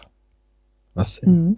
Äh, wo du gerade sagst, wir haben das im ersten Teil auch schon gesehen und das habe ich gerade deswegen auch so in Erinnerung gehabt, weil das ja dann nochmal nach dem Abspann so als, ich weiß gar nicht, als rausgeschnittene Szene nochmal gezeigt wird, Mhm. dass äh, Yuma Thurman dann sagt, okay, can we do it again oder sowas, ja. Ja. Ähm, und vielleicht war das genau, also vielleicht war das eine epische Vorausdeutung, dass sowas nochmal kommt. Dass sie nochmal ein Auge rauszieht und zwar im zweiten Teil. War das im ersten? Nee, der ist, Can We Nee. Do It Again war jetzt im zweiten. Der nee, das Chekhov. war jetzt, war im ersten Teil, wo sie nämlich, das war in diesem House of the, was, Blue Leaves? Ja. Oder so. Ähm, während dieser schwarz-weißen Kampfszene macht sie das. Ach ja. Und dann kommt es nach dem Abspann nochmal. Ah, okay. Oder? Mhm. Irre ich mich? Aber war das jetzt nicht nach dem Abspann des zweiten Teils, wo der Outtake aus dem ersten gezeigt wurde? Dann müssen wir nochmal gucken. ja, beim, geben, wir- geben wir unseren äh, Zu- Zuhörern und Zuhörerinnen als Hausaufgabe auf. Aber ich hatte, ich hatte dich gerade unterbrochen, Arne. Ähm, Sonst hätte Ja, ich jetzt nee, genau noch Easter Eggs. Du meinst nur, das fügt sich alles zusammen. so, damit war ich auch, glaube ich, Mhm. dann durch. Okay. Dann kommen wir zu Easter Eggs. Ach Easter ja, genau, Eggs. stimmt. Äh, okay. Ähm, erstes Easter Egg. Das Grab, aus dem sich ähm, Beatrix Kiddo herausgräbt, in dem sie eben auch begraben liegt, ist das Grab von Paula Schulz. Und Schulz ist nicht Paulas äh, Nachname vom Spätfilm Paula, sondern wie wir in Django Unchained lernen, ist äh, sie die verstorbene Frau des Dr. Schulz aus Django Unchained. Äh, Bill fährt ein De Tomaso Mangusta. Mhm. Hä, wo sieht man den denn Das Auto fahren? Ach so, der kommt. bei Bud steht das Genau, Auto im mhm. Hintergrund die ganze Zeit. Und Mangusten sind dafür bekannt, dass sie gut Schlangen töten können. Mhm. Mangusten sind auch so kleine, so Nagetier-ähnliche. Ja, genau, so, so, so, sowas. Mhm. Aber die legen sich auch mit Cobras an und so. Ähm, ja, dann hat ja Bud diese widerliche Kaffeedose, in die er immer reinspuckt. Ähm, und zwar ist das eine äh, weitere Fantasiemarke von Tarantino, nämlich Oak Ridge Coffee. Und Oak Ridge war der Nachbarort von seinem Geburtsort Knoxville. Vielleicht ist auch so, vielleicht ist das so, dachte ich mir so, wie hier Frankfurt und Offenbach, ist es vielleicht äh, äh, Knoxville und Oak, Ridge äh, nochmal so ein versteckter Diss, dass da immer glaub, in diese klingt so, Dose ja. reingerotzt wird. Ähm, der historisches Vorbild für die Figur des Pai Mai Mhm. war ein Kung-Fu-Meister des 17. Jahrhunderts namens Bai Mai oder Bai Ma Mei. Der Legende bedeut nach bedeutet weiße, Nein, der Name der bedeutet. Name bedeutet weiße Augenbraue. Und Bai Mai ist einer der legendären fünf Meister des damaligen Shaolin-Klosters, der jedoch unter dem Verdacht steht, Shaolin an die Mandschu-Regierung der Qing-Dynastie verraten zu haben. Im Zuge dessen wurde der Tempel 1675 vollständig niedergebrannt und nur sehr wenige Mönche überlebten. Pak Mai Kung Fu gilt daher als verbotene Technik in der chinesischen Folklore. Aha. Ist auch sehr berühmt so im äh, Kung-Fu-Film, dass das immer wieder erwähnt wird, dass, dass die der böse Kung-Fu-Stil ist, den da Beatrix quasi erlernt. Und äh, die Geschichte mit diesem äh, Verrat wird ja auch kurz angedeutet in der Anekdote, die Bill da erzählt über Pai Mai. Mm, Das Buch, das Esteban Vihario, Vihayo, der Ziehvater von liest, heißt The Karukans of äh, Kurayong. Äh, und in Django Unchained äh, kommt Django dann auch von der Plantage, äh, der Kur Kurakan-Plantage. Oh mein Gott, ich kann nicht mehr sprechen. Äh, außerdem, Raucht Esteban Red Apples. genau, Mhm. die berühmte Marke mal wieder. Das war's auch schon mit diesem Tarantino-Universums, bla. Äh, jetzt kommen wir zu Zitaten und Referenzen. Die Kapellenszene haben wir schon erwähnt. Äh, da drin steckt das Zitat von The Searchers aus 1956. Wenn die Braut im Türrahmen steht, dann äh, äh, zitiert das natürlich John Wayne, der auf gleiche Weise im Türrahmen steht bei The Searchers. Vor der Kapelle kann man das Schild Aqua Caliente sehen.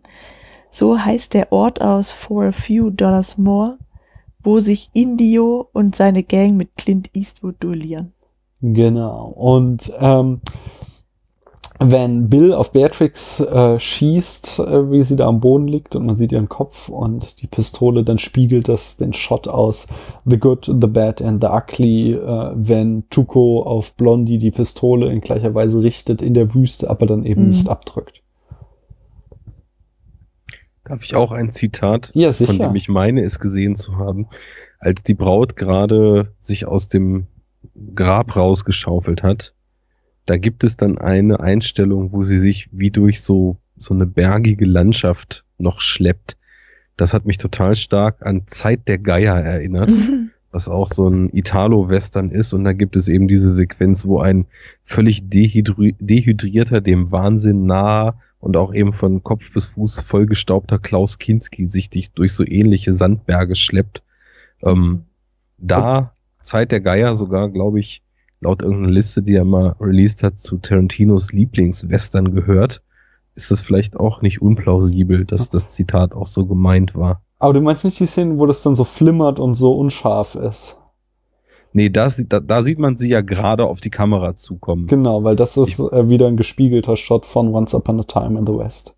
Ja, das kam ja auch von anderer Stelle bekannt vor. Nee, da sieht man sie in na, noch, noch keine totale, aber so eine halbtotale, vielleicht etwas Mhm. aus der Ferne durch so Hügel stolpern.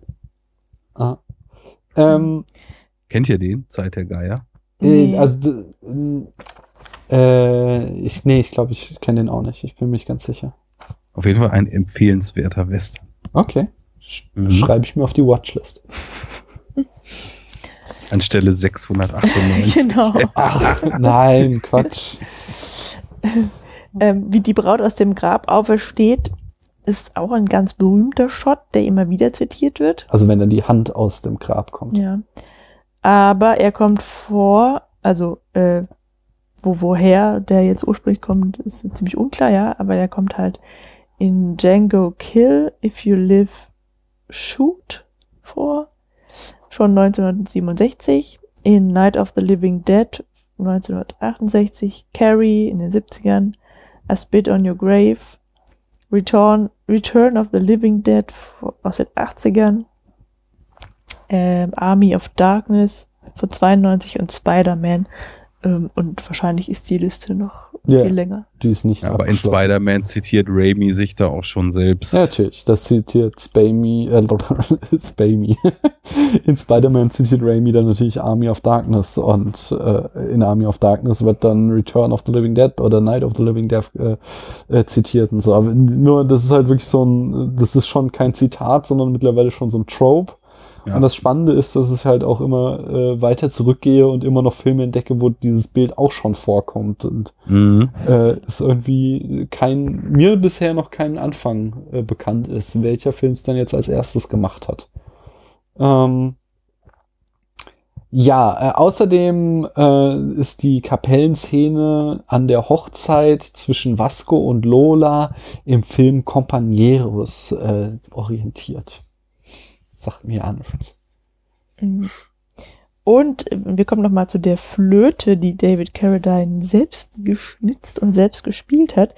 Die hat er auch schon als Kane in der Fernsehserie Kung Fu in den 70ern verwendet. Genau. Und die, jetzt habe ich sie auch schwarz auf weiß, jetzt kann ich mich nicht mehr irren, wie es äh, wie es genau heißt, nämlich die Five-Point Palm Exploding Heart Technik. Äh, die stammt auch aus einem Film der Shawn Brothers, nämlich aus Executioners from Shaolin aus 1977. Außerdem tauchte sie nochmal bei Clan of the White Lotus im Jahr 1980 auf. Und die Acuna Boys sind eine Gang aus Rolling Thunder von 1977. Ähm, das Restaurant Acuna Boys ist schon in Jackie Brown zu sehen. Es wird wieder in Death Proof auftauchen. Ach, Kunia Boys, ist das das, wo Bud arbeitet, ja? Nee, Acuna Boys ist, äh, also der, der, das steht da gleich noch weit unten.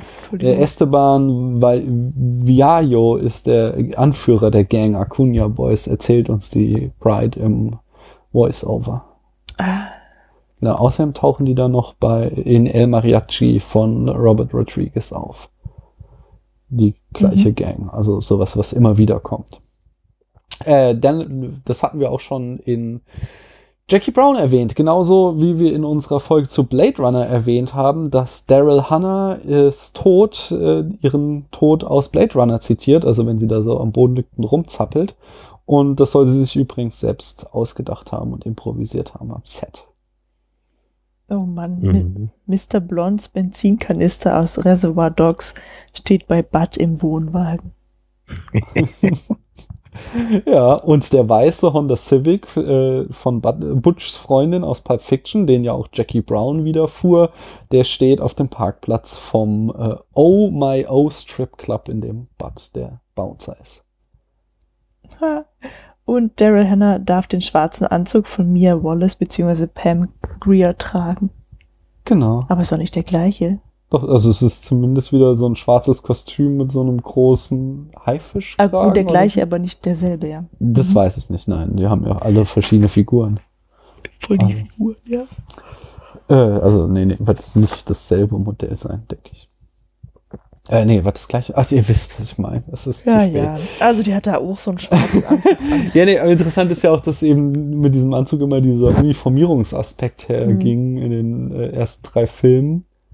Und man könnte das ja vielleicht auch wieder so sehen, dass El Driver ja schon diejenige ist, die äh, am meisten in diesem Profi-Killer-Ding aufgegangen ist, aber im Gegensatz zu äh, Jackie Brown zum Beispiel schafft sie dann halt wieder nicht den Ausbruch, sondern sie äh, stirbt dann so genauso wie die Gangster in Reservoir Dogs und die anderen in Pulp Fiction, die da die Anzüge tragen.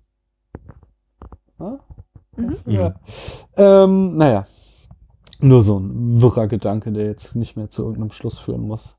Äh, kommen wir zu Zitate und, äh, nein, das hatten wir eben. Kommen wir zur Rezeptionsgeschichte des Films. Da haben wir auch noch ein paar Fun Facts. Der Film spielte 153 Millionen ein. Damit haben wir jetzt beide Filme zusammen ein Einspielergebnis von 334 Millionen. Bei einem Budget von 52 Millionen ist das äh, ein verdammt äh, lukratives Paar Filme Mhm. gewesen. Ähm, The Whole Bloody Affair hatte die Ehre, in Cannes aufgeführt zu werden. Genau. Also in Cannes wurde er einmal gezeigt als äh, Ganzes. Dann gab es immer nur die beiden Filme getrennt. Und jetzt ist er ja irgendwie vor ein paar Jahren nochmal äh, auf Blu-ray erschienen als ein zusammenhängender Film. Äh, der Legende nach äh, ist bei dem ersten Test-Screening in Austin, Texas, äh, bekam Kill Bill 2 fünf Minuten lang Standing Ovations und die Redaktion, äh, die Reaktion war so beeindruckend, dass Harvey Weinstein sogar darauf verzichtete, den Schau äh, Zuschauern im Anschluss diesen obligatorischen Fragebogen zu geben, den sie sonst immer ausfüllen mussten, weil äh, er sich dachte, ja, die, die mögen den Film. Ähm, Uma Thurman und Daryl Hannah konnten sich im realen Leben auch nicht ausstehen, ja. Bei der Promotour wurde streng darauf geachtet, dass die beiden in Hotels und Kinos sich nicht begegnen müssen. Und in Cannes gab es getrennte Bereiche für die beiden bei der After-Show-Party. Und als sie bei den MTV, MTV Movie Awards 2005 in der Kategorie Best Fight Äh, allein diese Kategorien von den MTV Music Awards sind immer so Panne, aber gut. Ja. äh, also die haben da zusammen gewonnen, ja, und trotzdem ist nur Daryl Hannah hingegangen.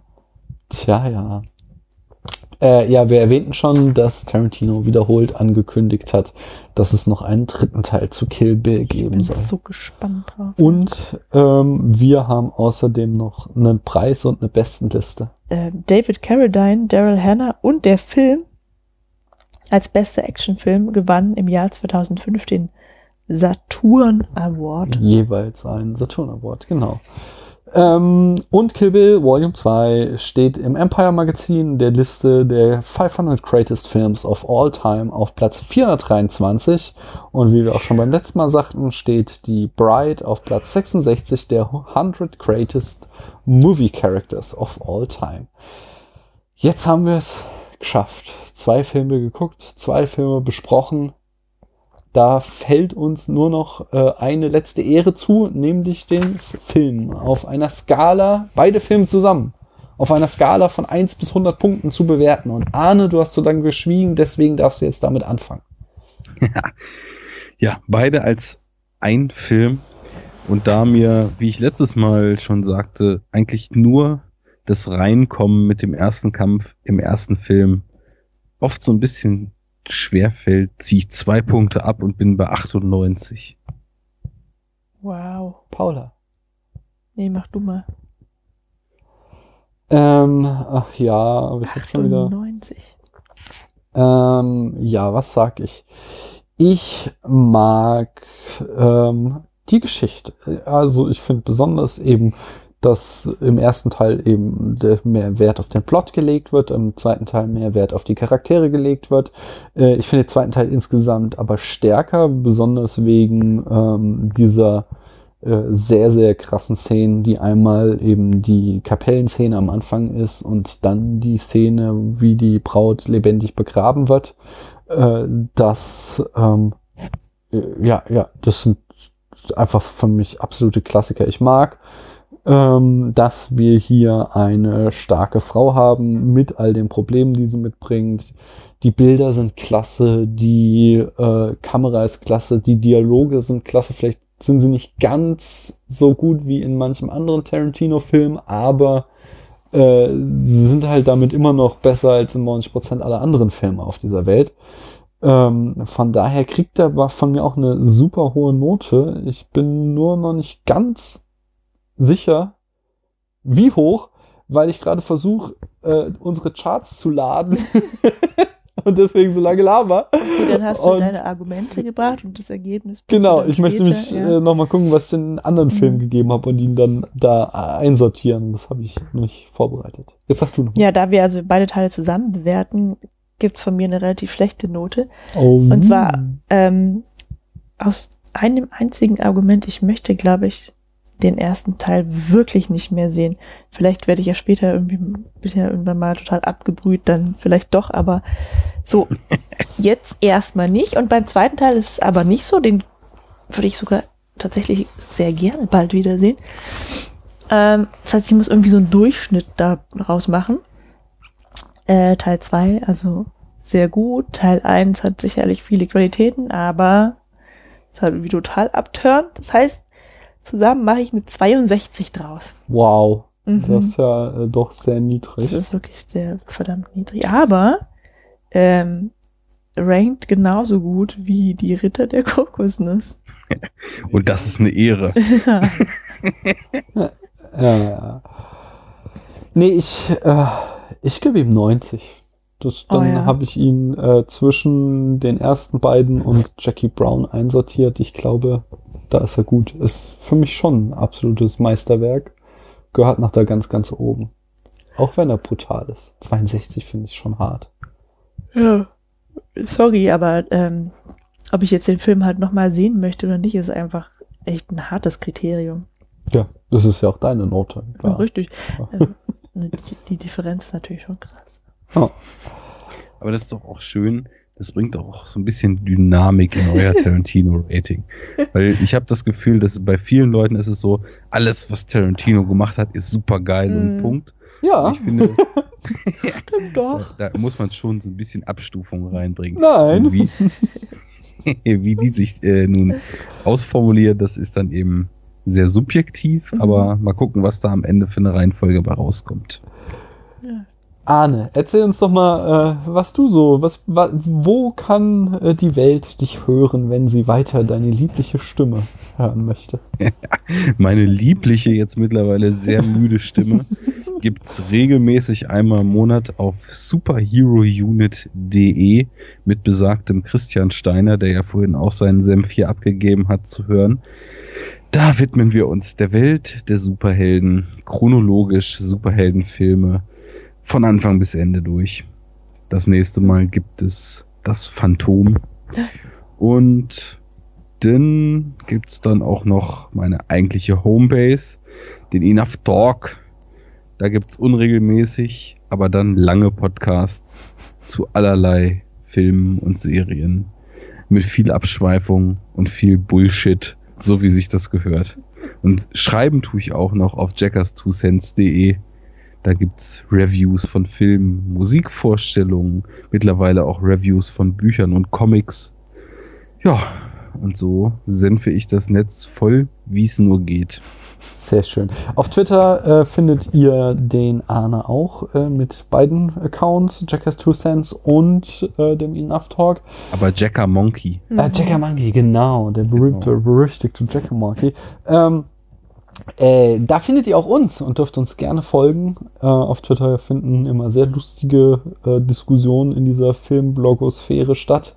Äh, das kann ich nur jedem ans Herz legen. Außerdem äh, dürft ihr uns gerne bei iTunes bewerten. Wir haben eine weitere Bewertung gekriegt, ohne Kommentar. Ich hätte ihn aber auch eh nicht vorgelesen, sonst kriege ich hier wieder Ärger zu Hause. Ähm Äh, und macht da ruhig weiter, dann gleich auch weitergehen und den Enough Talk und die Superhero Unit mitbewerten und äh, kommentieren. Und äh, bei uns am bei uns im Blog könnt ihr euch natürlich auch sehr gerne melden. Bei uns geht es demnächst weiter mit Filme aus Paulas Kindheit. Wir werden zum Mittelpunkt der Erde Ich reisen. freue mich so drauf. Und äh, dich, Arne, hoffe ich doch, dürfen wir auch noch mal in Zukunft das eine oder andere Mal hier begrüßen. Immer wieder gerne, aber nur ab und zu, damit eure Episodenlängen nicht exponentiell in die Höhe getrieben werden und ihr dann auch den nächsten Morgen aus dem Bett kommt. Äh, es hat mir viel Spaß gemacht, mit euch hier über meinen liebsten Tarantino zu quatschen. Oh, dein Liebster. Oh, naja, ja. klar, bei 98 Punkten von 100 ist ja auch nicht mehr viel Platz für. Ja, wobei ich würde Nee. bei Fiction, denke ich mal, auch irgendwie irgendwas zwischen 95 und 100 geben. Hm. Und die Bastards finde ich auch nicht schlecht. Hm. Aber äh, ich weiß nicht. Ich glaube, das ist einfach so mit meiner Martial Arts, mit meinem Martial Arts Crush Hm. äh, und meinem, ja, doch auch meiner, meiner Freude an gutem Drama, die dann im zweiten Film ihr Gegenstück findet, äh, begründet. Ja, Alles gut. Ich fand's auch schön, dass du da warst. Vielen Dank. dann macht's mal gut. Auf Wiedersehen. Auf Wiederhören. Tschüss, man hört sich.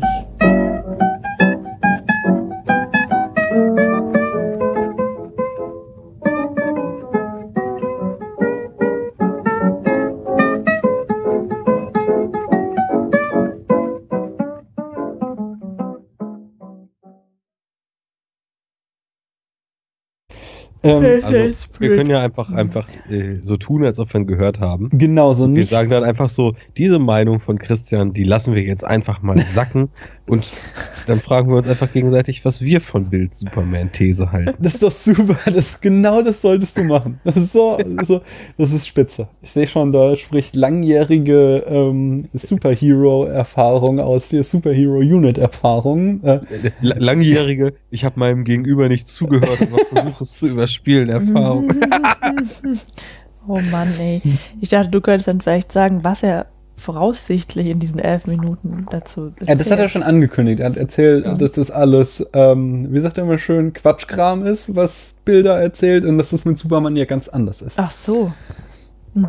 Und das wird er in epischer Breite in diesem 11 Minuten Ich Audiokommentar. finde das aber ziemlich plausibel, was Bill erzählt. Ich bin deswegen auch sehr gespannt darauf, wie Christian Ah. also argumentiert. Ja, ich habe so, so eine Ahnung, weil er ja äh, immer diese, ja, also für, für ähm, Bill ist ja Clark Kent, das Kostüm. Mhm. Und Christian hebt äh, in, immer hervor, wie wichtig diese äh, im Kansas oder wo der aufwächst, äh, als Clark Kent für Superman ist und seine Prägung äh, als amerikanischer Held.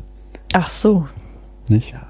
Oh Aber Mann. Christian ist, Mhm. was Superman betrifft, auch ein bisschen dogmatisch. Ach, Und Christian äh, scheint, also spricht einfach so jeglichen Inkarnationen von Superman, die nicht der klassische strahlend bis ins letzte gute, katzenrettende Golden Age Superman ist, irgendwie auch so die Daseinsberechtigung ab. Oh. Denn es gibt ganz andere Supermans und auf die würde das schon deutlich mehr zutreffen. Äh, ich bin halt eher so der, der Fan von dem Superman, der halt ja eigentlich mehr oder weniger auch als Zyniker und desillusioniert am Ende von The Dark Knight Returns gegen Batman kämpft